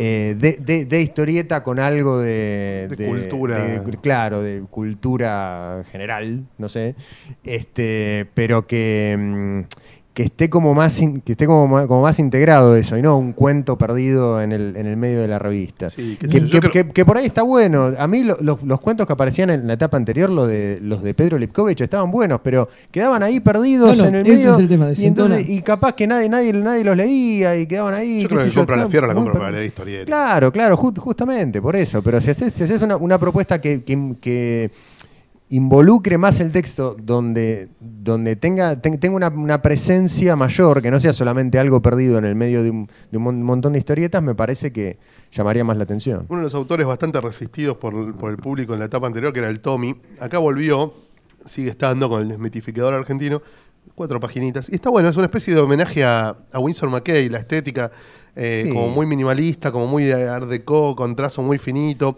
con personajes que siempre se ven de cuerpo entero, como en como el Little Nemo. Es una boludez, ¿no? Donde sobra una chota de A mí, a mí me pasa 40 centímetros. como, como la cámara lenta de Zack Snyder. Sí, ya fue. está, Ya- ya, ya está, la entendimos. Ya está, Tommy, ya está. Eh, y otro, otro elemento así de mucha continuidad con lo anterior es Barrio Gris, que ya no, que, que le nombrábamos, Muy buena, sí, sí, que la verdad sigue que al mismo nivel que antes. Y otro que me sorprendió, no positivamente, mi voto no es positivo, es Pedro Mancini, que no me acuerdo si ya había estado en Fierro o no, pero acá tira dos páginas también de ilustraciones muy lindas, Está maravillosas. pero- Sí, pero no es lo que uno quiere ver hacer a Claro, Pedro en una claro, revista de claro. historietas. Yo en una revista de historietas quiero que Pedro haga historietas. Estas dos ilustraciones, una al lado de la otra, eso que es tienen una especie de continuidad. eh, no A es- ver, eh, exacto. Es un chiste, eso es un chiste. Pero eso es culpa del autor o del editor. No lo sé. Eso Porque no lo sé. el autor te manda eso, pero vos sos el editor y le tenés que decir, negro, esto es una revista de historieta, esto es cual. un choreo, dame una historieta, para eso te llamé, dejate de joder. O sea, a mí me da, me da esa sensación que hay más culpa del editor, digo, el editor cumple alguna función, el editor te filtra el contenido. Si un autor se tira chanta o hace algo que no es una historieta cuando vos querés que haya historieta o qué sé yo. ¿Vos querés que haya una historieta o vos querés que haya dos páginas de Pedro Mancini? Bueno, claro, es que ahí está, pero ese es el criterio. Pero bueno, por eso digo, me parece que es más culpa del, del editor que el autor. Digo, el Puede autor ser. sabe por ahí que el editor le agarra cualquier cosa y le manda lo que tiene ganas. Le manda las cuatro páginas de Max Cachimba, por ejemplo. Claro. Solo se la puede mandar a un editor que te publica cualquier cosa. Eh, es, es un fragmento de un libro, de un, de un libro, de un libro más largo. ¿Lo de Cachimba? Sí, sí, sí, sí. Fíjate ¿Son que muchas páginas de esto? lo dice al final. No leí el libro, Ah, sí. pero Extracto este, del mismo, li- del mismo es- de- es libro, del mismo título de Editorial Iván Rosado. O sea que ni siquiera este, hizo algo nuevo para la Fierro. Exacto. Le dio un cachito de algo que ya existía. Yo no sé si no habrá también eh, Qué triste. cuestión de tiempos, digamos, de, O de plata. De- no lo sé. Está no lo bien, sé. pero es culpa todo del editor. O sea, si vos a un autor no le podés pagar para que el tipo te haga algo nuevo y te dice, mirá, te doy estas ocho páginas de este libro que ya me publicaron porque por esa plata es lo que te puedo dar, estás tan desesperado Mirá. porque este Max Cachimba lo necesitas tanto a Max Cachimba que agarrás cualquier poronga que el tipo te revolea por la cabeza con tal de que esté en la revista, digo, y eso es responsabilidad del editor, no es culpa de Max Cachimba, porque Max Cachimba, como bien decimos, está en todo su derecho de decir, che, por estas monedas que vos me tirás, yo lo que te puedo ofrecer O, es, o por este tiempo que tengo para o preparar por este algo. tiempo que tengo para preparar algo, es, te puedo ofrecer esto porque es lo que puedo darte por el tiempo y la guita que, que, que tengo. Y, pero está en el editor decirle que sí o que no, digo. Y a mí me parece que Lautaro pifia horrendamente porque nada, acepta cualquier cosa, digo. Por ahí a veces hay que chuparles menos la pija a los autores, digo, ¿no? No son deidades que todo lo que hacen es maravilloso y está todo bien que te manden cualquier poronga, digo. No, no es así. Tampoco digo. es que si no está Dame- alguno de estos autores vas a vender 4.000 ejemplares menos. No, por eso. Además, entonces digo, me parece que hay que encontrar un, un punto ahí en el medio donde digas, ¿pero Bueno, y vale otra la pena. última cosita que tenía para marcar en la Fierro, otra incorporación, un autor que creo que no había estado hasta ahora es Matías San No, Juan, No, no, no. con una historia de ocho páginas muy linda, Sí, muy interesante, está- siete páginas, perdón, está muy, muy bien buena. dibujada. Sí, sí, sí. Eh, Es una de las cosas que más me gustaron. sí, Sí, sí. un copado, Matías San Juan, ojalá esté en muchos números de Fierro. eh, con Eh, historias cortas, ¿no? No, no- sí. no- no me hagas la novela gráfica disfrazada. Otra que, que quería destacar de la revista, que creo que no la mencionamos, es la de Agrimbau y Varela. Grimbau y Este, Varela, que sí. está, que está muy linda también. Está- Me gusta que los diálogos estén escritos en castellano neutro. Es decir, ¿qué has hecho? Eh, y no podría explicártelo. Eh, eh, esa, esa forma de, de hablar. Bueno, pero es, es No te muevas es- de ahí, hijo una- mío. Es una historia que transcurre en Sí, bueno, pero podría estar escrita en argentino. este, No cambiaría lo más mínimo. No, me, no, me- no me molesta tanto. Me molestaría más si estuviesen en Buenos Aires. No, no, y- me molestaría más si en- estuviera mal dibujada 11. o si la historia fuera una boludez Claro, bueno, o sí, si sí, la terminara bueno. en cualquier lado. No, obviamente, es una muy buena historia, el dibujo es excelente. Eh, esta misma historia la va a publicar Fantagraphics antes de fin de año en, en su nueva antología eh, que se llama Now. Está bárbara la historia. Pero los diálogos, yo quería, me sonaba más lindo en argentino que en. Tú tienes tu propio Dios. Capaz lo hicieron Qué para que se puedan traducir. Sí, qué sé yo. Digo, va, no sé, a veces los autores piensan para otro mercado No y por ahí haciéndole en neutro, digo, es más fácil de traducir. Pero Lucas y- Varela es perfectamente bilingüe y siempre tradujo él las historietas suyas que aparecen en otros países. Y, y, por ejemplo, por- en, en la antología de Vértigo, eh, CMYK, donde hay una idea de Varela y Agrinbau, está escrito en inglés coloquial, no en inglés finol y Claro. elevado. Son dos adolescentes los protagonistas y hablan, ¿qué hace boludo? No, toma, eh, ¿entendés? Hablan como hablamos, habla cualquiera. Me decía Diego que le costó un huevo escribir eso. Porque, digamos, ¿cómo, cómo un argentino puede identificar bien el coloquial? Bueno, de para los eso, hay, Estados Unidos? para eso hay un editor también. Claro, bueno. Serían un editor yankee que Claro. si había algún inconveniente se los cambiaba y los consultaba Claro. y dice, che, esto te parece así o mejor así. Claro. Eh, hay editores que trabajan también. hay editores que trabajan y que se comprometen con brindar un producto de mayor calidad aún de lo que entrega el autor.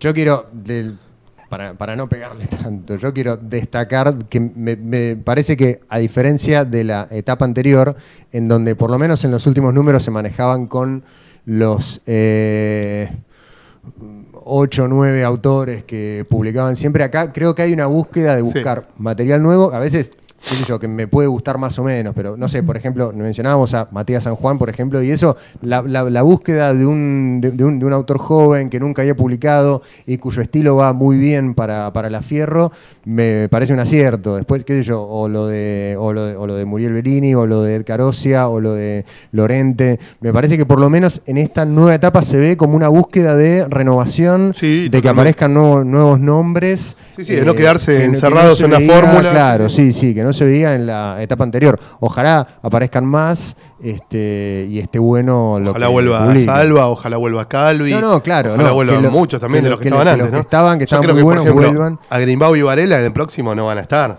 Y no, no lo sé, no lo sé. Ahora, ahora la, la diferencia está es que hay, hay tres meses, con lo cual se supone que los autores tienen más tiempo como para poder entregar material exclusivo este, para, la, para, para la revista. Hay que ver este, quiénes, quiénes están en condiciones de hacerlo. Sí, tampoco Claramente Eh, Cachimba no, porque Bueno, ya no lo hizo esta vuelta, digo. tal vez tengamos más páginas de ese libro, no lo sabemos. No, no sabemos. Eh, Pero yo destaco eso en, en particular, que por lo menos hay una, hay una, hay una intención de renovar el índice eh, del- de esta, por lo menos de, de- de este número. Tenemos dos ilustraciones también de Ariel López B, una muy linda en la portada y una muy, muy impactante en el índice precisamente. Eh, y estaría bueno que hubiese también historietas, Ariel. Historietas de Ariel, sí. Claro, sí, sí. Bueno, es- muy probable que, que haya, ¿no? Digo, ya que Estaría muy bueno. Lo han incluido en la tapa en Eh, índice. Estaría muy bueno también que las tapas tuvieran una línea tipo con una cierta coherencia, que no sea hoy Ariel López B, mañana Solano López, ¿entendés? Como era la Fierro Clásica, que por ahí tenía... Que estaba muy identificada con Chichoni, ¿no? Primero Con- y después hubo una época donde todas las tapas eran de Ariel Olivetti, Sí. otra, todas las tapas eran de Nacho Noé. Me parece que darle continuidad a un portadista le da refuerza una cierta identidad de la revista. Más allá que adentro aparezcan dibujantes que dibujan totalmente distinto, porque a veces tenías una tapa de, de Olivetti y adentro había Nine, que no tiene nada que ver, pero bueno, sí, que los dos son buenos. sé. Sí, creo que en la etapa anterior algo quisieron hacer con Excuso, que hubo, un- Ah, hubo una, serie de etapas, pero lo que yo no entiendo es cómo el, el portadista de la Fierro, no sé, no sé si de esta etapa hay que ver cómo se desarrolla, pero la anterior, cómo no fue burda.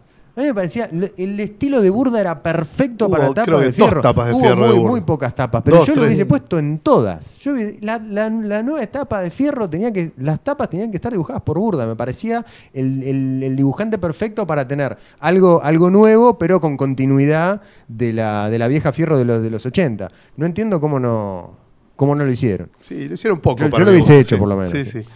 Eh, bueno, y finalmente un, un detalle boludo, pero que está bueno comentar, es que antes, abajo de la palabra fierro, decía la historieta argentina y causaba bastante revuelo porque era una especie de provocación. toda una polémica, Ah, sí, el que no está en fierro entonces no es la historieta argentina, ¿qué son? Eh, paraguayos, marcianos, ¿qué carajos son? Eh, bueno, ahora es la historieta. Ahora voló la Argentina. Es como un poco más fuerte todavía. Ahora Se es un poco más fuerte. que- Es más, más crítico que poner fierro. La, historieta. es como. Fin. No, maestro. En la próxima etapa va a ser Fierro la. La.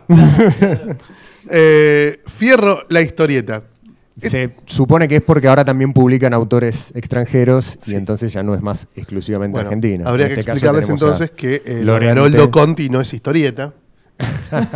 ¿No? Si es la historieta, sacame esto que no tiene un choto que ver.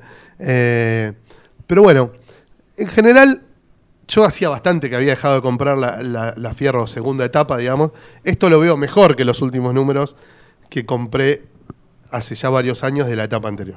Yo que la compré completa y la, la leí completa y ahora leí este también, eh, destaco eso que, me, que mencionaba antes, la, búsqueda de renovar con algunos de los nombres de la etapa anterior, pero la intención también de proponer algo distinto, me parece que todavía tal vez un poco tímido, eh, para, para mi gusto, para lo que yo haría como, como editor, digamos, si a mí me dieran a dirigir una, una- una revista con estas características. Pero bueno, Si digamos que... Si Víctor Santamaría quiere fundir su editorial, nos puede llamar. Acá Javi va con mucho gusto. ¿Cómo no? Eh, pero, pero bueno, qué sé yo, no sé, digamos que también cada uno, todo- todo- todos somos, todos somos, todos somos de té, Obviamente. Sí, todos hacemos, todos, todos queremos hacer nuestra propia revista con nuestros nombres, con las cosas que publicaríamos y que no. Vamos a ver cómo, cómo se desarrolla. A mí me parece positivo que hayan llamado nuevos nombres, algunos que me gustaron mucho, y ojalá que se repitan y que incorporen otros que me parece que podrían estar tranquilamente eh, en próximos números. Jugate con uno, jugate con uno. Pablo Vigo, por ejemplo. Muy bien. Me encantaría aparecer a Pablo Vigo. Yo le veo poca diferencia, digo, me parece que hay una diferencia, bueno, lo estuvimos charlando estos 20 minutos, media hora que venimos hablando de la revista, pero la miro y digo, y esta es la fierro trimestral, y está bien, me mejoraste un poco el papel, pero es lo que digo, digo, no te creo que las historietas sin continuará van a durar. Los autores, está bien, hay un par de nuevos, pero me suena lo mismo. Digo, le agregaste 20 páginas y le subiste el precio Al doble. al doble. ¿Qué sé yo? Digo, me parece medio medio más de lo mismo, digo, son unos cambios cosméticos para seguir ofre- ofreciendo ofreciendo lo, lo mismo que antes, me parece que por como venía la mano hacía falta un cambio más radical y no lo hicieron. Esa es mi opinión. Bueno, Te dije un nombre antes, como te podría haber dicho muchos más. Vos me dijiste jugate con uno, te dije ese, pero Sí, qué sé sí. yo. Está bien. Eh, Ahora hay que quedar bien con los amigos para. No, hay un montón, sí, no, no sé. No, no, ya está. No, no, no voy a decir nada más, pero digo, hay un montón. Hay un montón. La historieta argentina No, no es solamente pero la más vale, pero siempre, a ver, siempre hubo un montón y siempre hubo ausentes y siempre y lo seguirá y lo habiendo. y lo va a seguir Hay habiendo. gente que ya se montó a la fierro en un huevo y ya con, no va a estar en la fierro. Hagan lo que hagan, los llamen, Seguro. las veces que los llamen, les paguen la guita que les paguen, eh, les den la bola que les den, no van a estar en la fierro porque ya dicen, ya identificaron la fierro con algo donde no quieren estar, ¿no? Seguro. Algo habrán hecho también, ¿no? Digo, es algo que va para los dos lados. Eh, bueno, tenemos otro regreso notable el 2017, algo que, un proyecto muy lindo que en el 2016, como tantas cosas, eh, se había ido a pique, en parte por la, en parte no, en totalidad. Totalmente, Por la escasísima pelota que el gobierno actual le da a todo lo que sea cultural. Me refiero a Comicópolis. Comicópolis, como ustedes saben, se hizo en Tecnópolis en el 2013, 14 y 15, eh, producido íntegramente por el Estado Nacional, o sea, por el gobierno de la nación, que en ese momento ejercía eh, la compañera Cristina Fernández de Kirchner. Después vino el famoso cambio, la revolución de la alegría, el 51%, la Argentina próspera, nueva, maravillosa, en la que llovían inversiones No te vamos a quitar nada de lo que no tenés. te iban a quitar nada de lo que ya teníamos. Y de pronto, entre las, entre las cosas que ya teníamos y que no tuviste más, fue Comicópolis. ¿Por qué? Porque el Estado, a, través de, de las nuevas autoridades de Tecnópolis, decidió no poner en su presupuesto, y entre las cosas que tenía ganas de hacer, el Festival de Historieta que venía produciendo. Eh, ahí quedamos, bollando en la nada, eh, todo el equipo de Viñetas Sueltas, del que Javi forma parte, eh, yo que estaba contratado por la, por la gente que dirigía en ese momento Tecnópolis para, para participar también en la, en la coordinación del festival, Y los propios coordinadores, eh, los propios directores de Tecnópolis que rápidamente tuvieron que renunciar a sus cargos porque eran cargos políticos, como cualquier cargo. Bueno, perdés las elecciones, gana otro y ese otro pone a su gente, lógicamente, a manejar eh, las distintas áreas. Áreas importantes y áreas boludas, pues la verdad que para manejar Tecnópolis no hace falta ser de un partido o de otro. Hace falta tener claro el manejo de un parque y de un, eh, ¿cómo decirlo? De un dispositivo cultural, digamos, de la magnitud de lo que fue Tecnópolis y que obviamente ya no es.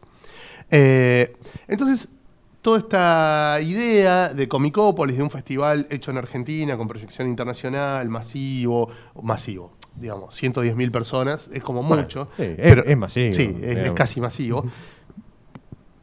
Eh, con, con altos valores de la producción de, de las muestras, con cuidado en la, en la elaboración de, de la programación, de la del sector, un sector comercial que no esté copado por manteros y cirujas que venden mierda sin licencia, y qué sé yo, era una cosa, como ustedes habrán visto los que fueron, y si no habrán escuchado la mitología los que no fueron, muy prolija y muy presentable a nivel mundial. De hecho, tuvimos autores invitados de 15 o 16 países, de los cuales todos se fueron diciendo que cagada que en mi país no haya una cosa como esta. Eh, todo eso entonces quedó en suspenso. El año pasado hubo una mague que capaz que se hacía, capaz que no se hacía, bla, bla, bla. Finalmente no se hizo. El equipo de Viñetas Sueltas terminó produciendo en un tiempo récord Exacto. y con excelentes resultados. Otro festival gratuito, abierto al público, con apoyo del Estado, eh, con invitados de gran calidad, etcétera, que fue Viñetas Sueltas en octubre. Pero la gran fiesta del cómic, ah, más internacional, global, eh, espectacular, con los editores que venían a ver los trabajos de los autores argentinos, a reunirse con los editores locales, con el mega pabellón del cosplay, con los super stands, con el combate de los dibujantes, con bla, todo eso no se hizo. Y que a ese nivel solamente se podía hacer en un lugar como Tecnópolis, digamos, pensado como para albergar toda esa cantidad de gente a la que estaba apuntada el, el festival. Viñetas es un festival por ahí más con un, con un perfil mucho más... Más para pocos. Eh, claro, claro, o para, digamos, para el, Para paladares para el conocedor, más- claro. más exquisitos. Exacto, sí, sí, sí. Digamos, lo que decías antes, Comicópolis siempre tuvo una intención de lograr desde la historieta, con las grandes figuras de la historieta, eh, masividad, una cantidad de público eh, como, la, como las que tuvimos en los Comicópolis anteriores. Bien, ahora qué pasa? Surge un colectivo de productores independientes que se empiezan a agrupar y empiezan a ver con buenos ojos la posibilidad de producir Comicópolis en forma privada, es decir, por afuera del Estado, es decir, en forma de como de empresa, digamos. ¿En qué deriva esto? Que después de muchos meses de presentar presupuestos, ir, venir, bla, bla, investigar, conseguir sponsor, subsidio, final, se decidió hacer Comicópolis en forma privada el 1, 2 y 3 de septiembre en el pabellón Ocre de la Rural, el pabellón de adelante de la Rural. Para que se ubiquen es donde habitualmente cuando vos entras a la Feria del Libro está, están de la provincia de Exacto, Neuquén, sí. están de la provincia de Mendoza, Secretaría de, de la Seguridad de Derechos de la Chota, eh, Club Atlético Boca Juniors, todos esos están más institucionales, al, digamos. que, al que se entra por la esquina. Por la digamos, esquina de Sarmiento y Santa Fe. Sarmiento y Santa Fe, claro. esa entrada principal, Sí, sí, grandota, la gigante, sí, sí, vallada. bueno, ese pabellón, el pabellón Ocre, no confundir con Mediocre, eh, es donde se va a hacer finalmente Comicópolis este año. Por supuesto, es raro, nos estamos yendo de Tecnópolis a Oligarcópolis. ¿no? Eh, en la rural, cualquier intención Nakam Pop, digamos, juega muy de visitante. Eh, y vamos a tener, como lógica consecuencia de estar en la rural, por un lado, la mayor visibilidad, mayor accesibilidad. La rural es un predio que todo el mundo conoce. No hay que convencer a nadie de lo bueno que está armar un evento en la rural, porque está muy preparado, es muy céntrico, todo el mundo lo conoce. Llegas al toque, subte, un tren a cinco cuadras, todos los bondis del universo pasan por ahí. O sea, es como un lugar muy cómodo para ir. Ahora, el problema es entrar.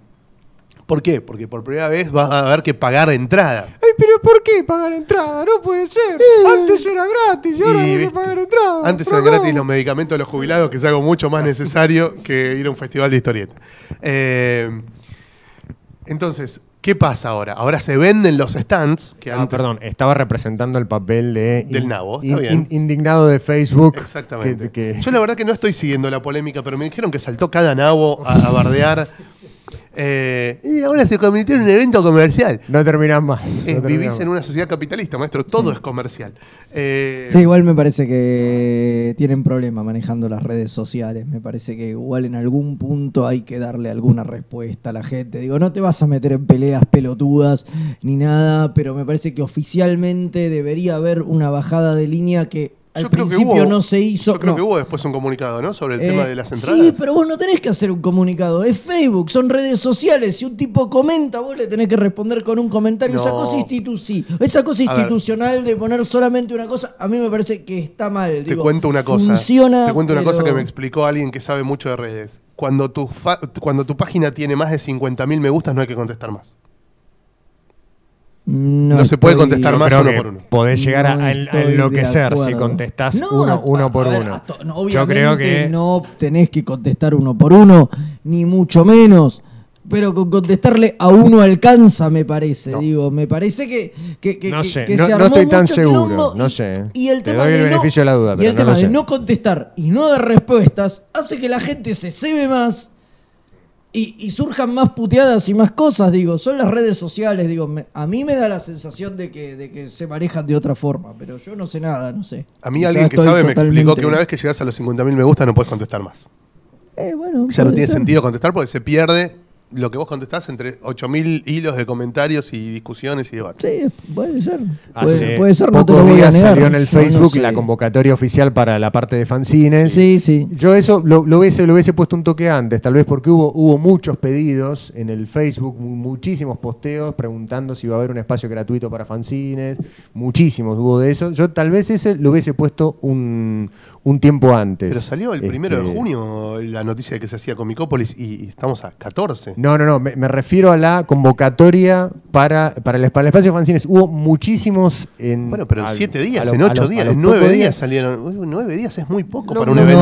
no, un en tiempos de redes sociales. En tiempos de redes sociales, dos horas es, es una vida. Bueno, pero también la O gente. sea, no me, no- bueno, pero la no me quiero poner, no me quiero poner en abogado del diablo, ¿no? Ni en defender lo indefendible. Pero la gente también tiene que tener un poco de paciencia. No, eso, Sí. eso seguro, sí, Sí, sí. no, digamos, obvio. Si vos Sí, leíste la pero- noticia de que vuelve Sí. Comicópolis porque alguien te la compartió en tu muro o algo, un viernes a las 11 de la noche, y ahí se va a decir, si va a haber espacio para los fanzines, y capaz que te contestan lunes, ¿viste? Bueno. Porque es un viernes a las 11 de la noche y hay gente que vive además de contestar Y redes sí, sociales. pero las redes sociales tienen esa cosa que, que, que Esa es dinámica. única de cosa que, que es de la inmediatez y que un fin de semana entero sin respuestas en una red social, si, sobre todo si tenés arriba de 50.000 likes, son 8.000 mensajes que te invaden preguntándote todos lo mismo. Digo, Sí, hay ojo, un yo tema no- que, que- que es así, pero así funciona, así funciona internet, digamos. Sí, no, así yo no- funcionan yo las redes. No digo que sea fácil ni nada, digo, es como encontrar un, un equilibrio entre Sí, no estar obviamente.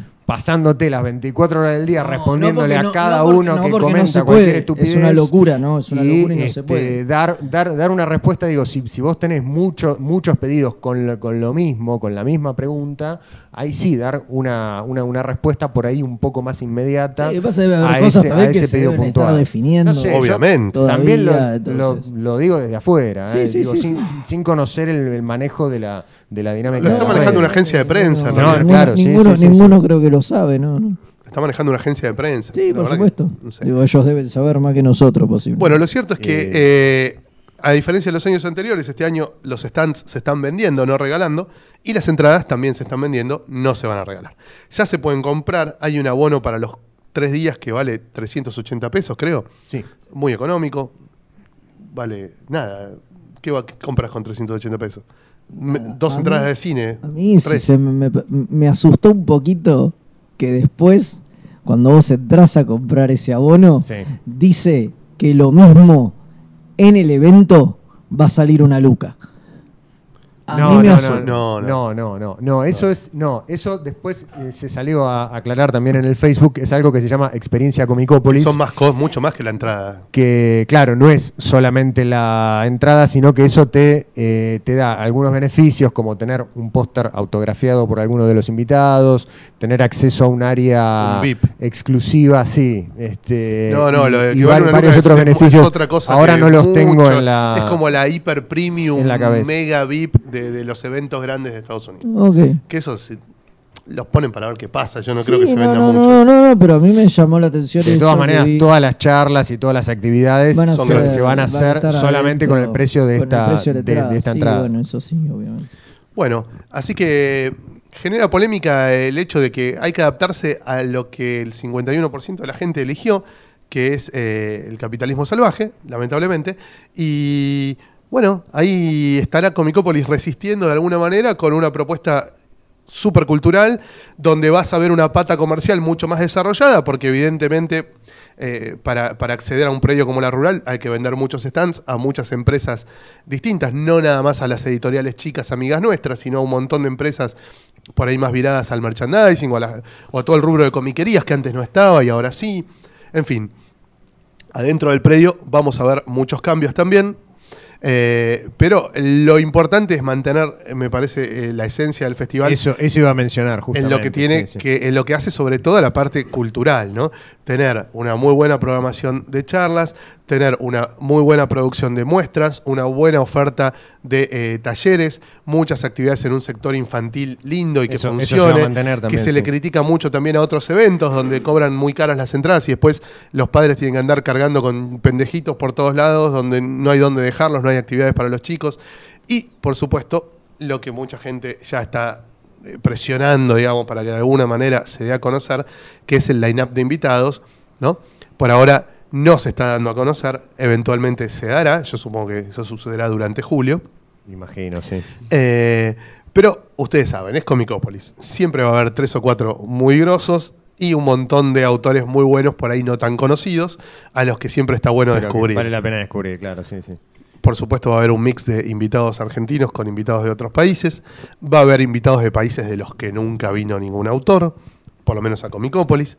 Eh, así que me parece que va a haber un mix interesante. Va a haber editores también. Vienen editores de otros países a ver carpetas de los autores argentinos y a reunirse con los editores locales. No sé cómo se instrumentará el tema de presentar las carpetas. De hecho, falta un montón para que eso se, se dé a conocer, pero estén atentos al Facebook de, de porque ahí se va a anunciar, como se anunció la convocatoria de fanzines. Y eh, de a poco esto va a ir cobrando forma. Hasta ahora hace, yo hace menos de 15 días que estoy trabajando para la organización, o sea que lo que conozco es muy poco. No estoy en el área, en el tema de, de- de- del tema de convocar a los invitados. Estoy por ahora trabajando en el tema de los stands. eh, así que no les puedo adelantar mucho más. Pero yo que ustedes voy sacando este abono de los tres días para estar el 1, 2 y 3 de septiembre en la rural. Esperemos ser muchos. La última vez éramos 110.000. Este año con que seamos un quinto de eso, con que seamos 22.000, yo me voy contento. ¿eh?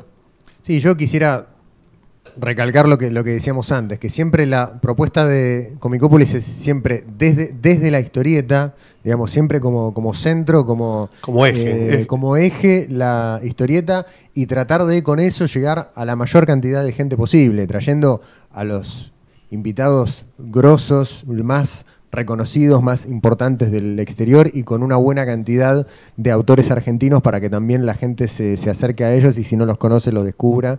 Eh, así que siempre, eh, digamos, había, había muchos que preguntaban, ¿eh, ¿se van a transformar en, un- en- otro evento, en una cosa? con- Y no. Y no, no, eso, Cuando la veas- esencia se va a mantener Cuando veas que en el line-up no hay doblajistas mexicanos, no hay actores de Hollywood de la B metropolitana, no hay youtubers chilenas, eh, bueno, te vas a dar cuenta que Comicópolis sigue siendo Comicópolis, digamos. No se convirtió en un engendro mutante, en un clon berreta de la Comic Con, ni de ningún otro tipo de evento. Sí, sí, sí, exacto. ¿Y se puede? Se puede que. Yo Bueno, les hago esa esa es la gran pregunta. Ese, es el desafío. Van ese es a el ve- desafío. O sea, sin los, sin los doblajistas mexicanos, las minas de la tele y, y toda la, la paparruchada esa que vivimos puteando, ¿eh? Y a la cual detesto, digo, ¿se puede conseguir el evento masivo cobrando entrada? Claro. Masivo o 22.000 personas no es masivo. Bueno, aquí hay que masivo. vender 22.000 entradas. No, no, no sé cuántas entradas hay que vender para soportar la rural. No, no, yo tampoco. Yo te digo, con, un, con meter un quinto de la gente que viene a Tecnópolis, yo soy muy feliz.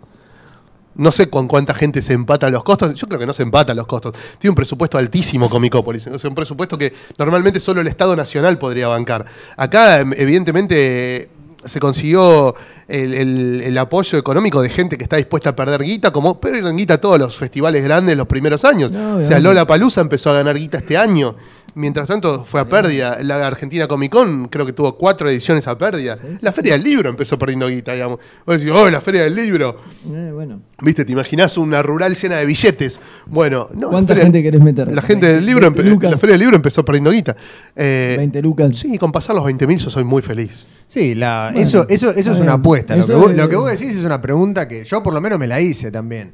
Pero bueno, no sé, es la primer, vamos a ver cómo funciona. Es la primera pregunta que, que me surge, obviamente, digo. Obviamente- Un poco en, en, en hinchapelotas, ¿no? Y, y Obviamente choto, cuando digamos. tenés costos muy altos que recuperar, tenés que hacer un esfuerzo promocional que de otra manera no harías. Entonces, cuando se sepa quiénes son los dos o tres autores más grosos, lo más lógico es que te salgan a bombardear por todos los medios con viene fulano, viene Mengano, ¿entendés? Y vos tengas Sí, muchas ganas de ir. obviamente. Por supuesto también cambia... es si a fulano y a Mengano los conocés, Claro. sabés quiénes son Y te, te, dan yo- ganas Yo, creo que los conocés. de ir a Vos- verlo. Digo, A ver, no vos. yo- Mucha gente. Es que no los conozca yo, digo. Claro, no, es que, los conozca el que vio la película de Wonder Woman, no, no Sí, te sí. digo más. Yo creo que mucha gente va a conocer a los dos o tres más grosos que se van a anunciar. Mucha gente. Mucha gente que nunca fue un evento de historieta incluso. Bueno, genial, Eh, buenísimo, buenísimo. El tema también es que esté dispuesto a pagar, no sé, Lo- 200 mangos por, por ir a verlo. También, también. Pero se han pagado 300 para ver a un actor muerto de Hollywood, boludo. Pueden pagar 200 para ver a un autor de primera línea sí. de cómic. Seguro, depende de cada uno. Sí, el otro te sacabas la foto y te la firmaba y es puro cholulaje. Es algo que yo no haría. Exacto. Pero son cosas, son, son- son cosas distintas. Son cosas distintas. Vamos a ver cómo responde la gente. Y Eh, después la propuesta de actividades, bueno. Vamos a ver cómo se comunica parecida. también, que es algo obvio. que no está en, en- en nuestras manos, lamentablemente. Eh, pero eh, vamos a ver cómo se comunica, digamos, cómo se llega con esta propuesta a la gente que quizás nunca fue a Comicópolis porque no se enteró que existía, o que nunca fue porque le quedaba para muy lejos Tecnópolis. Claro, claro. O porque era fanática de TN y decía no hay que ir a Tecnópolis porque Tecnópolis es eh, un eh, laboratorio de la cámpora donde te lavan la cabeza y te hacen kirchnerista. Negrópolis, O- Negrópolis, como claro. Eh, entonces, un montón de gente que quizás nunca fue, esta vez tal vez venga, anda a saber. Por ahí hay muchos fans del merchandising que solo van a venir a esta Comicópolis porque van a comprar eh, gorritas de Harley Quinn, qué sé yo, que antes no había y ahora va a haber. Eh, Viste, anda a saber. La verdad que no sé cómo puede responder la gente. Y por eso, eso, eso es una apuesta y bueno, de, de acá se va a saber. Tampoco sabemos cómo está, ¿Qué- qué cómo, continuidad? cómo va a responder la propia, la propia industria argentina de la historieta, que es a donde nosotros más queremos dinamizar y apoyar, digamos. No sabemos efectivamente cuántas editoriales de las que están publicando historieta en Argentina van a estar con su stand, van a llevar sus artistas. Eso yo todavía no lo sé, ¿entendés? Y estoy trabajando en, ese, en ese sector. Sí, sí. Eh, falta, Falta bastante, tiempo, claro, claro. arrancamos. Eh, igual no es, no es mucho, digamos. Entre que se anunció el festival y la apertura son 90 días nada más, que es poco tiempo Es en poco, general. es poco. Lo decís así, me, En- me tiembla la pierna. Pero claro, en Estados Unidos no, 90 días no existe, en España no existe. Eh, acá 90 días, eh, capaz que es un medio- llegamos medio justo. Pero yo creo que va a estar bueno, va a ser raro, va a ser distinto. Cuando estemos más cerca vamos a poder dar más información, obviamente, No, a medida obviamente. que se vaya dando a conocer. De todos modos, repito, los que estén muy ansiosos pueden entrar diariamente, marcarla como mostrar primero eh, la página de- del Facebook de, Comicopolis, que es donde se va a ir dando toda la información. Nosotros acá lo que queremos es contarles que vuelve Comicopolis, que estamos, que tanto Javi como yo vamos a estar trabajando en el evento, que va a estar el mismo equipo de la vez pasada, el mejor equipo de los últimos 50 años.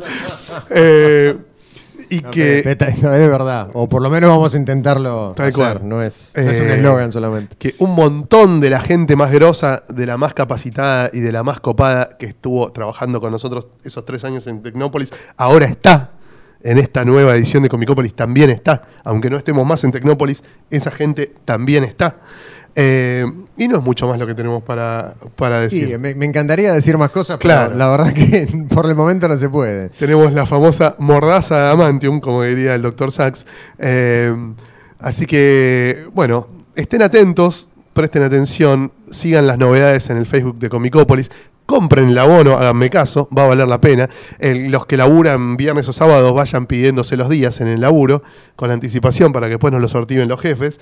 Eh, los que les gustan las ferias y comprar más barato y llevarse las cosas firmadas por los artistas, ahorren, ármense un canutito ¿sí? La gente que no vive en Buenos Aires vaya sacando pasaje, vaya consiguiendo hospedaje, no falta tanto, después se complica.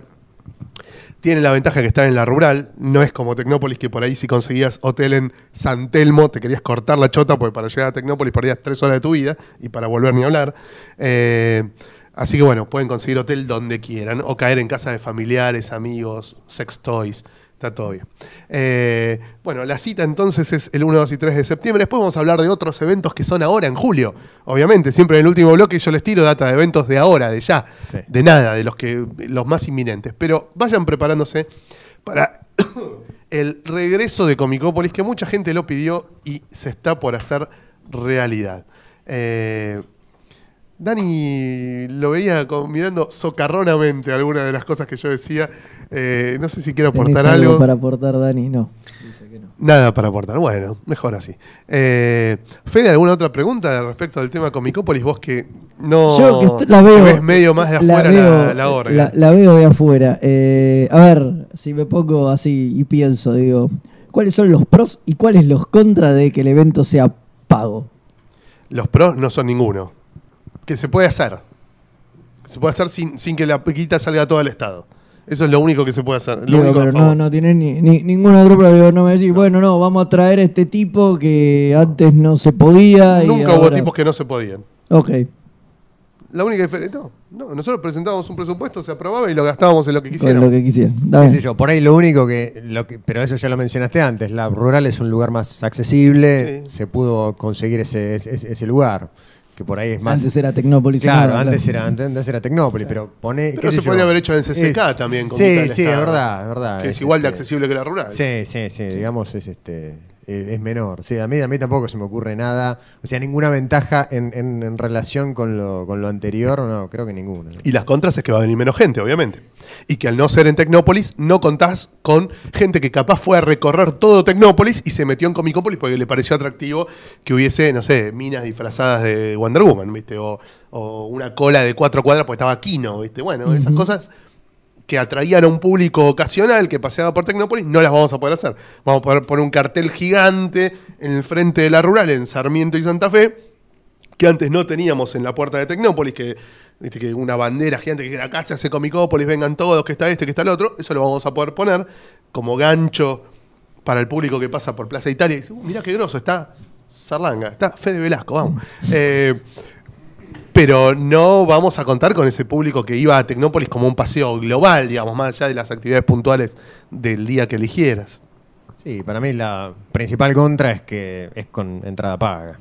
Lamentablemente es la única forma de poder hacerlo. A mí, qué sé yo, que, que, de, que de pronto en el... Sí, cobrar los stands está perfecto. Yo siempre hubiese cobrado los stands. Sí, pero, pero la política de ofrecer un festival de, de estas características para todo el público y con entrada gratis, digo que, que el, que el- el Estado de tu país bancara eso, para mí obviamente te van a salir con no hay gas en los hospitales, pero hay plata Sí. para que venga Spiegelman, ¿no? Siempre te van a salir con esa, con esa falsa este, Dicotomía. dicotomía que no, que no existe. Para mí eso, eso estaba buenísimo. Que eso se haya perdido Sí, es es una una, mierda. es una Obviamente pena, no, es una eso pena. estamos- Digamos, para mí la- el, el contra más, más grande es ese. Bueno, nada más. Y- a ver, sí, sí, a ver, una más, una más. Sí, una más, Por una favor. más, una más. Yo me estoy Ah, meando y quiero hacer una pausa, pero Hablamos de, de que no va a haber doblajistas mexicanos, no, No. va a haber actores del No. cine y la tele, bien. Y entonces yo les pregunto, obviamente sin dar nombres, ¿no? Desde ya, pero entonces, ¿cuál es el gancho para que valga la pena gatillar esa entrada e ir ahí los tres días? ¿Cuál es el gancho para Juan Carlos Pija? Digo, a mí que me gusta la historieta y qué sé yo, Claro, no claro. me tenés que vender nada, digo, ¿cómo me la vendés? con varios autores de primera línea, que no vamos a poder nombrar hoy, De historieta. De historieta. Ok. eh, de historieta que puede ser de Argentina o de otro país Sí, también. sí, ¿eh? sí, obviamente, sí, por supuesto. Eh, Sí, vos, eh, tirás- tiró un dato antes que es interesante. Viene un autor de un país que nunca había venido a Comicópolis. Y bueno, Un, un país re- referente de la, Guinea. de la industria del cómic. No, no, no. no.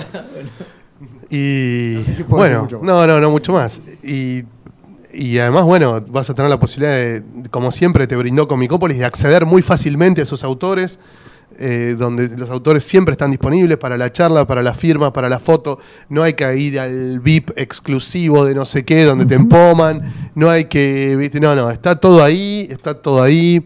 Eh, se va a llenar de autores, va a haber actividades, el combate de los dibujantes, el espacio infantil, un montón de cosas, de, de talleres, de un montón de instancias de Todas las interacción. actividades que siempre hubieron en Sí, sí. Un montón de instancias de interacción con autores muy grosos, de los cuales tres o cuatro son globalmente famosos, globalmente reconocidos como muy grosos. Eh, va a haber, como siempre, una ceremonia de apertura con un conductor de lujo. Eh, va a haber grandes eh, celebridades moderando algunas de las charlas. Va a ser heavy, heavy hitter. O sea, no, no- no hay- a todo culo, como cuando lo pagaba Cristina, pero esta vez lo pagamos entre todos. Eh, vale, vale. Bueno, eh, vamos a hacer una breve pausa y enseguida continuamos con el bloque de las recomendaciones.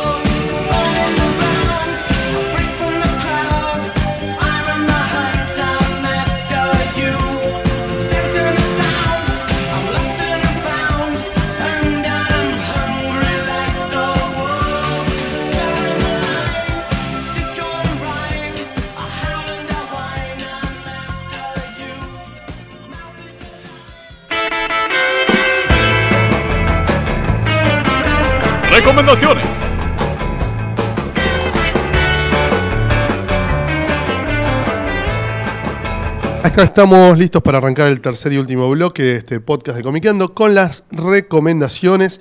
Y vamos a empezar, como de costumbre, con Fede Velasco, que nos va a contar qué leyó últimamente y nos quiere recomendar. Que no leí, obviamente. Ya soy el clásico. No, no, no. Esta vuelta eh, arranqué a leer Hellblazer. Vamos, Hellblazer. de bueno de Jimmy Delano, ¿no? El Vamos- nu- número uno. empezamos, Ah, mirá. desde el 1. Si la vamos a hacer, la hacemos Si bien. la vamos a hacer, la hacemos bien. Así que nada, empecé a leer eso. Llevo leídos unos siete números, una cosa así, que menos de un TP, creo, por el primer sí, TP. tiene nueve. Tiene nueve. Estoy por terminar idea el- es leer todo. el leer- primer TP. Y completo. mira, y por ahora creo que tengo hasta el TP 15, que creo que es lo que salió, que ya empieza, está por arrancar Azarelo. O, No, el 15 ya está o creo. es Azarelo, ¿es Carey ya? Sí. Me parece que... O en el 16 empieza Carey. me parece que empieza Carey Sí, en el 16. Carey empieza en el 16, Por eso es todavía... Todavía es Cesarelli. Todavía es Azarelo. Por eso digo, está por terminar o está por ahí. Eh, o sea que tengo para un troncho largo. Después me faltarás para seguir después más para adelante. Todavía faltan salir. Pero por lo menos hasta ahí tengo. Así que en un momento dije, bueno, espero que salgan todos. Pero se hace infinita la espera. Así que. Igual está cumpliendo ese, ¿eh? Sí, Están sí, sacando eso, cada están tres sacando meses. cada tres meses, cuatro por año, entonces, bueno, nada, vamos para adelante y, y arranqué con eso y vamos a ver a dónde, a dónde nos lleva, pero es genial, está buenísimo, lo había leído hacía mil años lo de Delano, esto, y es... Se redescubre Delano, ¿viste? Que Sí, le sí. encontrás cosas nuevas. Sí, sí, es mucho. Re- de es mucho. Al borde del chiste fácil. Sí, sí, sí. Estamos, Pero lo estamos es- viendo, ¿eh? Es mu- mucho mejor también, bueno, también tengo muchos más años, digo, cambiado todo, leerlo en inglés en lugar de en castellano, digo, son Por eso muchísimas hay cosas. mucho para, mucho para mucho reinterpretar. para va- reinterpretar y es genial, está, está, está buenísimo, creo que, creo Bueno. que lo que Delano hace con, con Constantine es, es espectacular. No, no me animo a decir, es el tipo que mejor lo entiende, pero casi. Es el ¿eh? que más mitología le construyó. Sí, obvio, obvio, obvio, obviamente. Cuando, obviamente. cuando él agarra a Constantine, Constantine no tenía un puto personaje secundario, no tenía No, pasado, no, tenía, nada, no tenía nada. Era Juan Carlos Nadie, el chabón que se parecía a Sting y le daba baile a Something. Tal cual. Fin. Exacto. Y el chabón construye y nada, bueno, sí, sí, el padre de Constantine. Personajón. eh, Es. No, no, no, digo, el padre. Ah. Es Delano, por más que Sí. lo haya creado al amor, Sí, digamos. sí, sí, sí. O sea, Constantine es Constantine gracias a, A Delano. a Delano, y eso ya se ve en, O Delano, como le quieren decir. en, en Sí, los porque lo, lo- lo que ves en números. Something o, o no ves, digamos, es que el tipo es re grosso, el tipo supuestamente tiene el superpoder, pero nunca entendés bien por qué. ¿Cómo, es, que, cómo es que lo, que lo que lo pasea tanto a. Pero incluso a la Something? personalidad. ¿Por qué le tiene tanto miedo? Todo. Claro. los- La ve- profundidad. La sobre todo. profundidad, sí. Es persona- Claro. Ahí está, La- ahí está, llegó. Person- Alan Moore le da personalidad. Lo que no le da es profundidad. Claro, sí, sí, sí. Claro, sí, sí. Así totalmente. que sí, ahí, ahí me parece que, que está la clave. Y todo el tema de mezclar el terror con la política y la sociedad, ¿no? Que Claro, es bueno. Una magia que tira Delano en los Que primeros es números. muy bueno. Irrepetible. Es muy bueno. Así que nada, es, Bueno, después Milligan lo hace en los últimos, es ¿eh? brillante. Lo de meterse con temas sociales, encarándolos del lado del horror sobrenatural, a Milligan le sale muy bien en los últimos números. Bueno, ya llegaremos. Bueno. Así que nada, sí, súper recomendable Hellblazer siempre. Y la No etapa falla. de Delano en, en particular está, está buenísima. Se consigue fácil en inglés, fácil en castellano. Así que se puede. Fácil es su segundo nombre. Sí, tal cual. Javi, Bueno, varias cosas. Leí hace un ratito, estábamos hablando de Quique y leí Panteras. Ah, de uno de los últimos títulos. Alcatena, sí, sí, sí. Por, en este caso por Purple, Purple, por Purple Books. Comics. sí, Purple sí. Comics. Este, está, está muy bien, me gustó. Es una, es una historia corta, digamos, son eh, cuatro o cinco capítulos ahora, no recuerdo, pero no son más de cinco. Es una historia ambientada en un África eh, feudal, podríamos decir, que nunca es el, el África del mundo real, sino que siempre incorpora, como suele pasar en, en las historias de Macetelli y Alcatena, incorpora elementos fantásticos, elementos de la, de la mitología, que nunca se sabe si son reales o no, son- o sea, si son verdaderos de la historia real o están Fruteado. eh, chamullados por, por esta dupla. Me dijo Alcatena que no aparece un solo blanco en todo el libro. Es verdad. Me acabo de dar cuenta, mirá, mirá. Este, pero sí, sí, sí, todo, todo, todo transcurre, todo se, se- se circunscribe a ese, a ese, a ese, a ese, pueblo, a, a toda esa, toda esa zona, y es verdad, no aparece ningún blanco. La historia está, está muy bien. Tiene algo, a mí es el único, lo, único que no me gustó es que, o que no me terminó de, convencer, digamos, es que el, final, to- todas, las, todas las tramas se resuelven muy precipitadamente en el último capítulo, digamos, todo, todo cierra eh, demasiado rápido y por ahí este, esperaba que se desarrollara con un poco más de, de espacio, digamos, a, a- a varias historias. De todos modos, lo que más me gustó del libro eh, no, es, no es la historia larga, sino que además viene acompañado de tres historias cortas, que la verdad que están muy buenas, digamos, todas tienen, tienen en común, no comparten personajes, pero sí tienen en común la ambientación eh, en, esta, en esta África este, de, ficción, claro, que, que- que inventaron ellos. Y de, de todas las historias, la segunda, que se llama El Esclavo, me pareció excelente. Me pareció una de las mejores historias cortas que yo he leído de Macitelli y Al- Alcatena. Creo Lo cual que- es mucho decir. no, no, no, pero absolutamente, sí, sí, sí, absolutamente. Me encantó, me pareció totalmente impredecible la forma en la que Macitelli labura a los personajes. Creo que por ahí uno, uno de los principales méritos de él es que eh, labura con, escenarios y con personajes que uno, que uno intuye como, como clásicos, que uno eh, por ahí cree, saber por dónde van y de pronto eh, pega, pega un giro que los cambia totalmente. Eh, eso me parece que es, una, que es una virtud, de trabajar con temas clásicos y poder darles una vuelta original. Eso, eso tiene Panteras, de la que destaco puntualmente esta, esta historia corta. Otra que leí es, que nada que ver, que es, lo- es Los Desamparados de Fabián, de Fabián Salazar, eh, que está muy bien. Estás es muy- real día. Me estás nombrando novedades de Sí, abril. Sí, sí, sí, absolutamente. Sí, sí. Estoy este, leyendo mucha historieta argentina actual. Eh, que está, está, está muy bien, es muy, es, es muy divertido. Creo que retrata eh, todo este universo de eh, los picaditos de fútbol. En, lugares perdidos, con tipos panzones que en realidad no es que juegan al fútbol, pelotean un rato y después se van a matarse con algo a la parrilla y chupar cerveza hasta, hasta, hasta reventar. Eh, Fabián creo que retrata muy bien todo ese, todo, todo ese espíritu este, que tienen, esa, toda esa masculinidad. Este, ese, ese bro- bromance, dirían, Sí, sí, así sí. le dirían, dirían ahora. Creo que Fabián lo sabe retratar muy bien. Lo que, lo que no me terminó de convencer de la historia, que esto tiene que ver con la, con la publicación original, que se fue publicando por entregas en el blog de Historietas Reales, es que cada tanto Fabián mete un remate. digamos, Al arco. ¿eh? Claro, este, pero digo, al, al- al publicarse originalmente por entregas, tiene como la necesidad de que, cada, de que cada tira o serie de dos tiras tenga un cierre, un cierto remate cómico o algo parecido. No, no lo hace siempre, pero sí lo hace cada tanto. Y si bien las páginas del libro están modificadas como para que se lea toda una, una historia continuada, por momentos aparece eso y como que en- entorpece un poco la lectura, o por lo menos así a mí me lo, me lo causó. Pero está, está muy bien el libro, es muy divertido, eh, tiene un final que está muy bueno, eh, así que lo recomiendo también.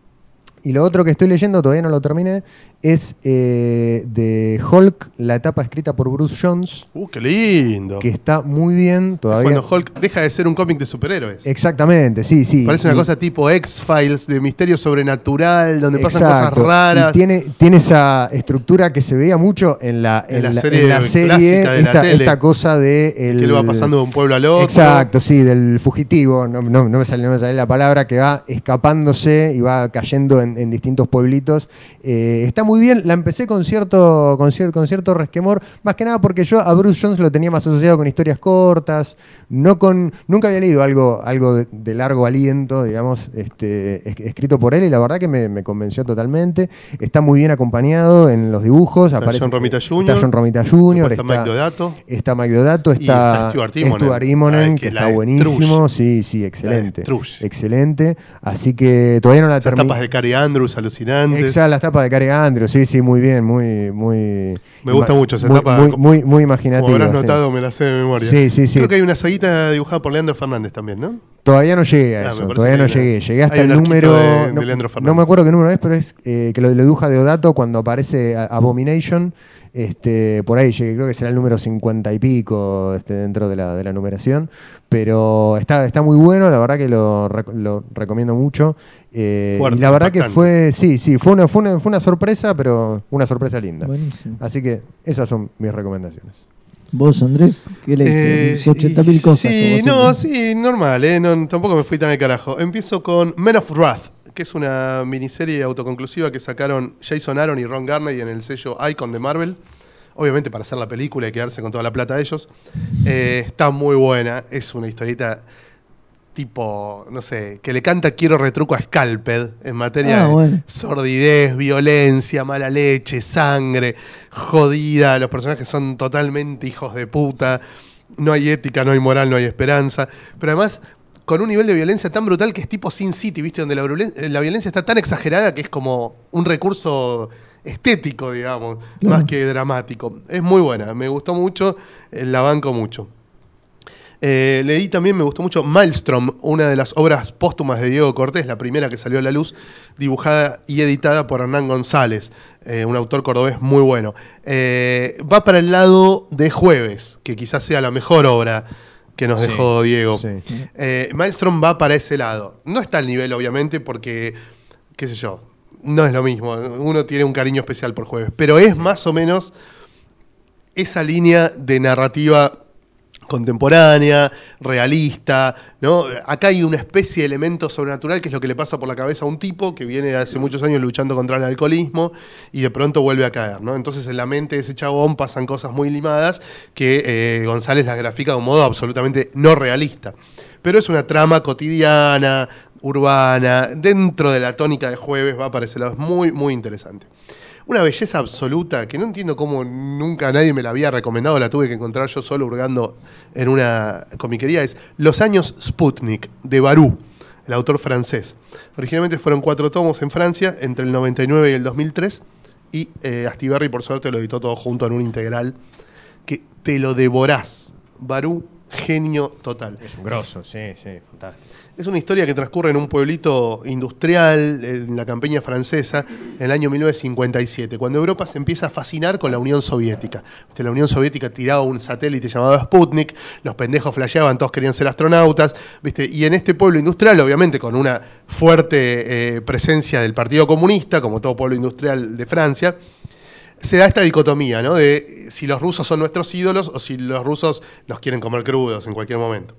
Eh, bueno, se lucha contra la tradición, contra la propiedad, contra la familia, contra la iglesia, contra los fans de Tintín, eh, porque son fachos, y los pendejos además son todos protagonistas, todos tienen entre 11 y 12 años, se cagan a trompadas entre ellos, juegan al fútbol, corretean pendejitas.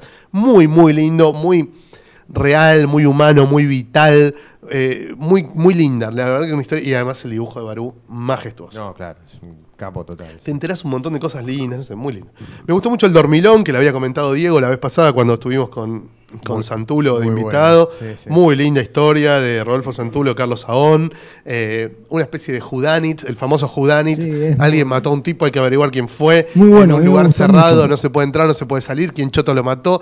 Bueno, esa investigación, el que investiga es el menos capacitado para investigar, pero el único que puede llegar a la verdad. Detective accidental. Detective por casualidad, tal cual, muy bueno. La verdad que un policial muy bien ambientado, con un post-apocalipsis muy divertido, excelente. Lo banco.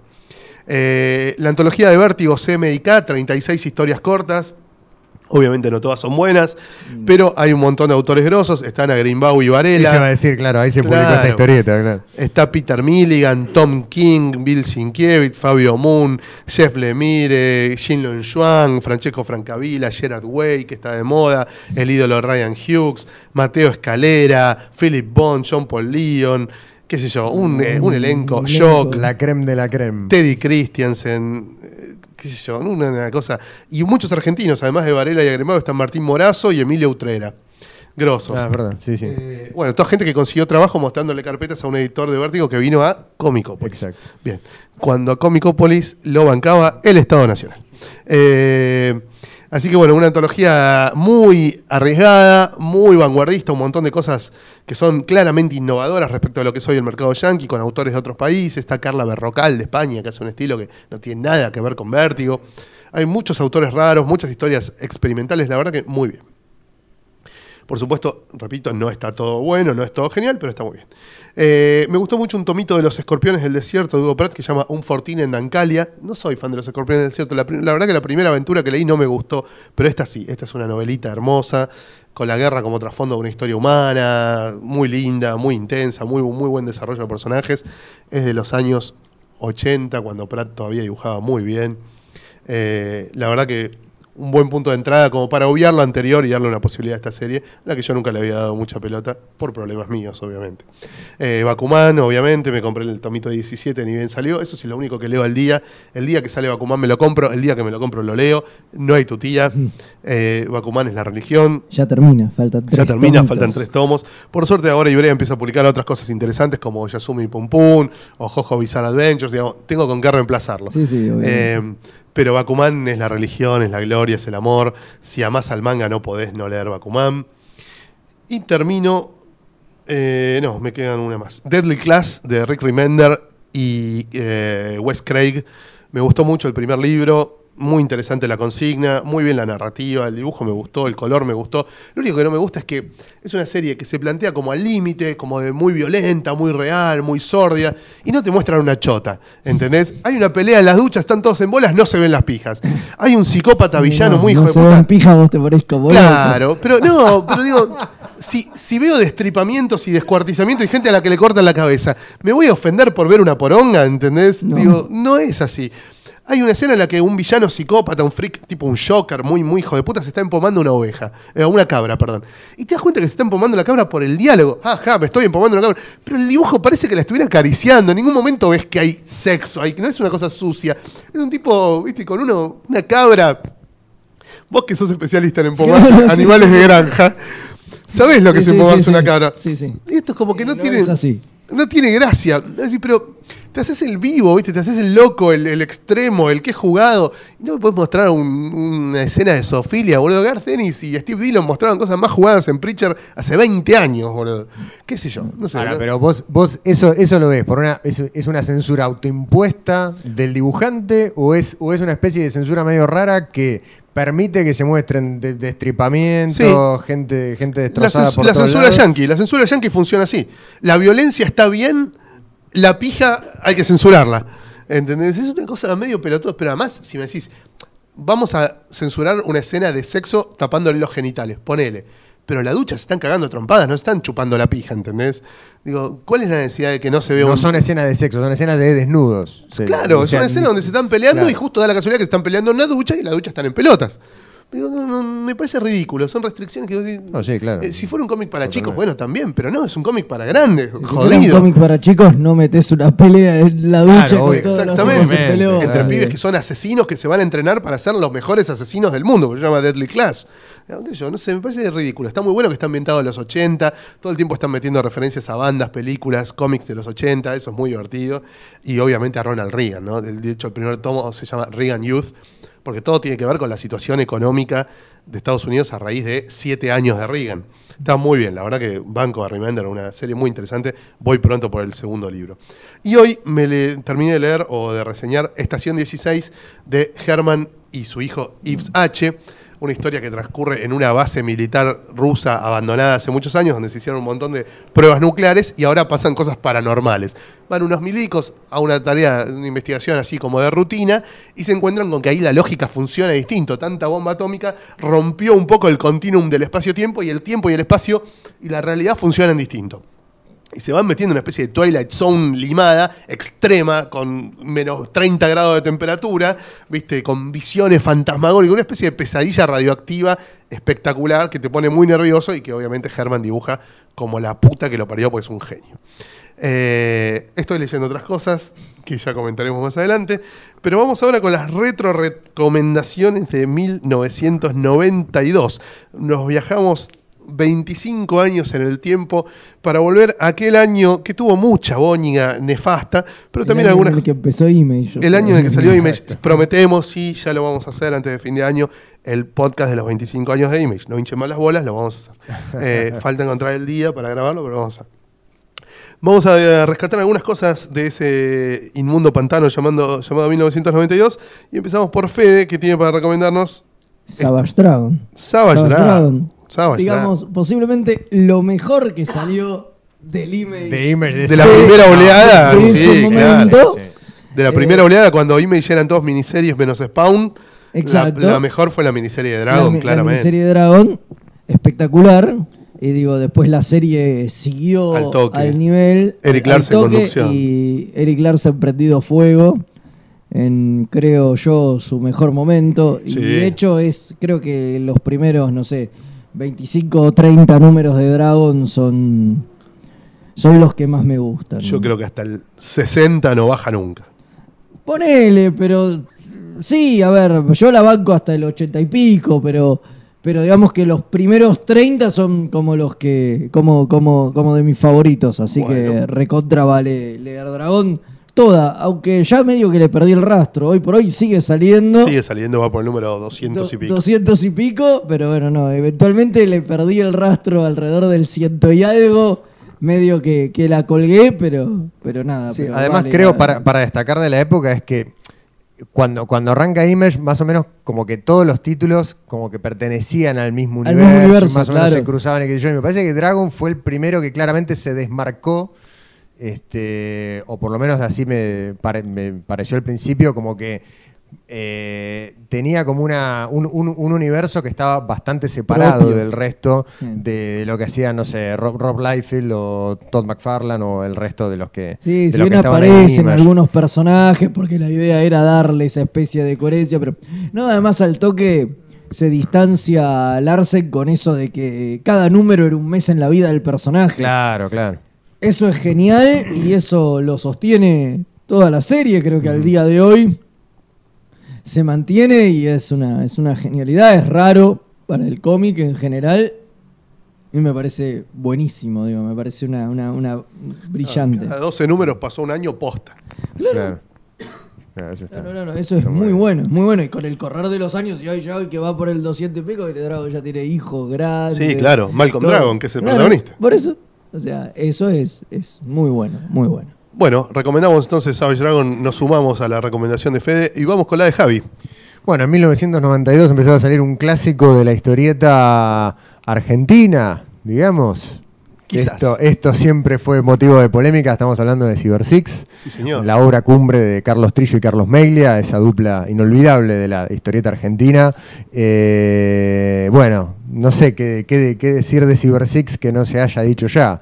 Una historieta que, bueno, que hasta, que hasta tuvo su propia. Primero tuvo su serie televisiva acá en la Argentina. No sé cuántos casos, bueno, fueron, fueron muy pocos los casos de historietas argentinas que llegaron a la televisión. Creo que deben haber sido, no sé, hubo, hubo alguna del, del Loco Chávez, El Loco Chávez recuerdo. en los y, 70 y, y Cyber Six en los y 90, Cyber Six con, con Carolina Pereliti. que duró 7 Ol- episodios. ¿no? olvidable, me Obviamente. parece. No sé, yo, yo tengo el, el recuerdo de haber visto algo en mi niñez. Mí era demasiado avanzada para la época. Por- y tal vez, tal vez. Habría que, No puedo amarte, Lucas Amato. habría que volver a verla. Sí, Esta no, ciudad está llena de monstruos Pero bueno, vamos a. y yo trato de hablar como Graciela Borges y no me sale. Pero bueno, mejor recordar el excelente laburo que hicieron Trillo y Meglia para esta serie que se publicó durante muchísimos años en y la Italia. serie animada estuvo buena Y también. la, y, la, y la serie animada, claro, sí, sí. producida por japoneses y canadienses. Sí, sí, sí, que también, que bueno, ahí se reivindicó dentro de la pantalla chica todo el, todo el universo de Cyber Six, que, que bueno, se publicó durante muchísimos años en, en- en Italia y acá en nuestro país tuvo una publicación errática, Muy errática. En, su, en, en su momento. Pero porque son Eh, muchas páginas. Acá todo lo que son muchas páginas va al muere. No sé cuántas son, cuánto, 6.000. cuánto en total, 6.000, ¿De claro. Cyber Six? Sí, probablemente, ¿eh? Son 6.000 páginas. Probablemente. Sí, sí, sí. O sea, Este, es una locura. No, Publicar, sí. Es una tarea titánica. Claramente, Publicar sí, todo sí. Cyber Six es una tarea titánica. Sí, pues hay más de 30 novelas de 96 páginas y 800 capítulos de, De 12. de 12. Sí. Sí. Este, pero bueno, que hace, hace unos años se había este, intentado, no sé, llegaron a salir tres tomos, Cuatro. ¿no? De la- Cuatro. cuatro, cuatro Cuatro- tomos. y no de sé la- si eso de no la- sigue, de la digo, porque no cada lo sé. tanto Napoleones. Como dos años que no sale ninguno. Y- Y, de 4 pero- además vendió muy flojo. ¿eh? Pero los primeros también tardaron, salieron con bastante. Porque entre el 1 y el 2 diferencia. se tuvieron que sacar de encima al cáncer llamado Pablo Muñoz, que estaba ahí metido. Entonces, como que hubo problemas. Pero creo que tenían contrato por cuatro tomos y no, Ah, no sé y- si renovaron. No, me sé si ahí. no renovaron ese Pero así que bueno, eh, Carlos Trillo haciendo lo que mejor sabía hacer y Meglia en un estilo que después influyó muchísimo. Los en- dos al frente de grandes equipos, porque colaborando en los Exacto. guiones había otros guionistas, Sí, sí, sí. entre otros Calvi. Fer Calvi, claro. Estaba eh, Viviana Viviana Sentol. Viviana Sentol, Claro. eh, estaba Gerardo Nayar. Había varios eh, colaboradores de Carlos en los guiones y Bueno, muchos colaboradores y del otro Meglia ni Cargo, hablar, del otro claro. Carlos en los dibujos. entre ellos que yo, Enrique Santana, por nombrar el que hoy está más de moda, digamos. Pero sí, había sí, un montón, muchísimos, sí, un sí, montón. sí, muchísimos. Así que, así que bueno, la gran serie de Trillo y Meglia que arrancaba en el año 92 y que bueno, se puede... Superheroína vampiro androide transexual. O sea, era como un. Vos tenés las tortugas adolescentes, ninjas y mutantes. Yo tengo la superheroína Claro. vampiro androide transexual. O sea, un quiero retruco jodido. Sí, sí, sí. Así que, así que bueno, la pueden rastrear en estas, en estas ediciones. En su momento había salido en los 90, en puertitas. Este, En Italia y en Francia se publicó completa. Les doy ese dato. Claro. Para los que saben leer en, castellano, italiano o en eso. francés, lo pueden buscar en la web o buscar los libros si les gustan los libros. En Italia y en Francia salió completa. Claro. Y acá buscarlo, bueno, en las, en, la- en las ediciones que habíamos, que habíamos mencionado. Así que bueno, Cyber Six. Bueno, y me queda a mí el último trip a 1992 para recomendarles una novela gráfica del maestro Miguel Ancho Prado que se llama Trazo de Tiza. Uy, hermoso. Trazo de Tiza se publicó por entregas en la revista Simoc y después rápidamente salió en libro. La, la obra de Prado, podemos La decir, más ¿no? emblemática, La más quizás. emblemática, Sí, claro, no sé si sí. la última no es mejor, ¿eh? Eh, Porque todavía no la leí. Eh, la de Presas Fáciles, todavía no la leí. Ardalén, que es la anterior a Presas Fáciles, le arrima. Le arrima el bochín a, a Trazo de Tiza. Trazo de Tiza fue como la más emblemática, porque también fue la que lo consagró a Prado. Después Claro. de muchos años de militancia, desde el under hasta un perfil más o menos alto, fue la que le dio infinitos premios, contratos multimillonarios para irse a laburar a Estados Unidos. Bueno, hizo la carrera grosa con, con trazo de tiza, ¿no? Y la verdad que es muy meritorio, se lo remerece porque es una novela perfecta. Es una novela que le hubiese gustado escribir a Borges, que no escribía novelas, ¿no? Aclarémoslo. Pero digo, es una historieta que le hubiese gustado escribir a Borges. Una novela de con un desarrollo de personajes increíble, unos climas increíbles, unos giros argumentales increíbles, eh, unas un corte en la realidad donde de pronto empiezan a, suceder cosas extrañas o difíciles de explicar, donde empieza a pesar la imaginación del lector para resolver ciertos enigmas que los personajes no logran decodificar del todo, a pesar de que se dejan llevar, porque es una novela de sentimientos, donde lo que los impulsa a los personajes no es tanto la razón y el análisis, no están tratando de deducir un caso policial, sino más bien de vincularse en ciertas formas. No quiero contar tampoco todo por si, No, claro. No, por claro. si alguno no la leyó. Eh, pero sí decirles que es una, una historieta apasionante, eh, dibujada como la hiper mega concha de Dios. El universo entero se reboteó con esa novela, porque la verdad que, nada, ahí Prado pasó a otro nivel. Sí, sí, tipo la venía rompiendo con esas historias cortas, cómicas muchas veces, Sí. comedias costumbristas, con un toque de fantasía. Bueno, acá agarra por un lado mucho más dramático, mucho más profundo, mucho más adulto. Y la verdad que es un laburo hiper consagratorio. Así que recomendamos muchísimo Trazo de Tiza de Miguel Anzo Prado. Está editado en, en la edición Yankee, se llama Streak of Chalk y está en oferta desde que yo tengo memoria. Así que si la querés pagar tipo 4 dólares, 5 dólares, 6 dólares, buscá la edición Yankee de NBM, que se la metieron en el culo, evidentemente, y aún hoy, salió hace mucho en Estados Unidos, aún hoy se consigue por monedas. Si la querés ratonear y, y no te jode leer una traducción digna, Streak of Shock de NBM. Eh, esto es todo en cuanto a recomendaciones. Nos falta mencionar los eventos en los que vamos a estar durante el mes de julio. En los días 1 y 2 de julio, tempranísimo en el mes, vamos a estar en Villa Constitución, ahí muy cerquita de Rosario y al ladito de San Nicolás, en el evento Villa Viñetas, que se hace por cuarta vez, con una lista de invitados muy zarpada, donde están, entre otros, me, me olvido seguro de alguien, pero está Decur, está Gustavo Sala, está Marcos Vergara, y hay más, no me acuerdo. Somos un- hay una legión de invitados. Va a estar muy bueno. La gente de Rosario o de San Nicolás o de Villa Constitución, obviamente, nos encontramos ahí. Después el, el siguiente fin de, creo que es el 8 de julio, la Feria de los Editores, acá en Buenos Aires, de editores de historieta argentina, que se juntan en el mítico Café La Sí, Paz, en, el, en la Paz arriba. Sí, sí, arriba, en Corrientes y Montevideo, Sí. pleno centro de Buenos sí, Aires. Sí, sí, sí. Va a haber una feria donde se van a poder comprar todo tipo de publicaciones nacionales a precios promocionales con la presencia de muchos autores que van a estar firmando para el público. Una movida que organizan los propios editores de historieta argentina, que ojalá les vaya muy bien y se repita muchas veces. Y después, el fin de del 22 de julio, creo que 22, 23 y 24 o por ahí, estamos en Comarca Fest, en Viedma, capital de la provincia de Río Negro.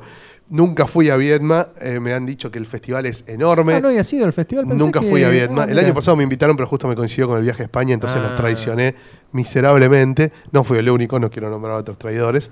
Eh, pero este año se pone muy grosso Comarca Fest, es el evento más importante de la Patagonia, va muchísima gente. Está en la organización mi amigo Fernando Baldó, al que le mandamos un, capo, abrazo. Sí, un gran abrazo. Genio.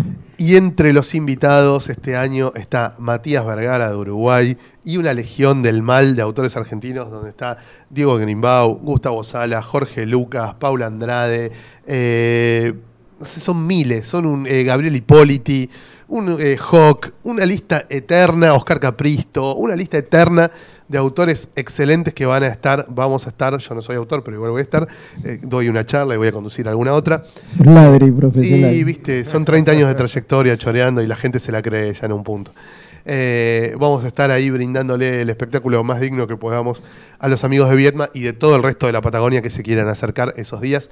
No me acuerdo la dirección, obviamente, de dónde es exactamente, pero es en la ciudad de Vietma y obviamente cuando falte menos vamos a poner la información en la agenda argenta de nuestro sitio web. Así que viene un julio donde vamos a estar en muchos eventos, esperamos verlos a todos por ahí. Si no, como siempre, el plan B es leernos todos los días en el... Si no queda otra. claro. Si no queda otra, nos leemos todos los días en el sitio de Comiqueando, nos escuchamos en el podcast el mes que viene, nos vemos cuando pueda volver a subir videos a YouTube. Esta semana no pude porque tuve una infección alérgica con un virus, no sé qué mierda, que me desfiguró toda la cara. La gente se iba a horrorizar más que de Más costumbre. que de costumbre. con. ¿Cómo hace este hijo de puta para estar cada vez más feo? Eh, todavía tengo la voz un poquito cascoteada, así que bueno, preferí esta semana abstenerme de, de- de- de lastimarlos con mi imagen deplorable en, en YouTube, pero vamos a volver, vamos a volver. Eh, así que siempre sigue habiendo varias instancias de, de encuentro con ustedes que son los que hacen posible todo esto y mucho más. Eh, por supuesto, prometemos un podcast para el mes que viene y nos vamos no lo jodemos más, no sin antes agradecerle a Dani por su labor al frente de nuestra parte técnica. Silent. Sí, Silent sí, Danny. Silent Danny. Eh, muchas gracias Javi por haber compartido este rato con nosotros. Gracias a ustedes, como siempre. Muchas gracias Fede Por favor. y nos reencontramos en el próximo podcast. Chau y hasta pronto.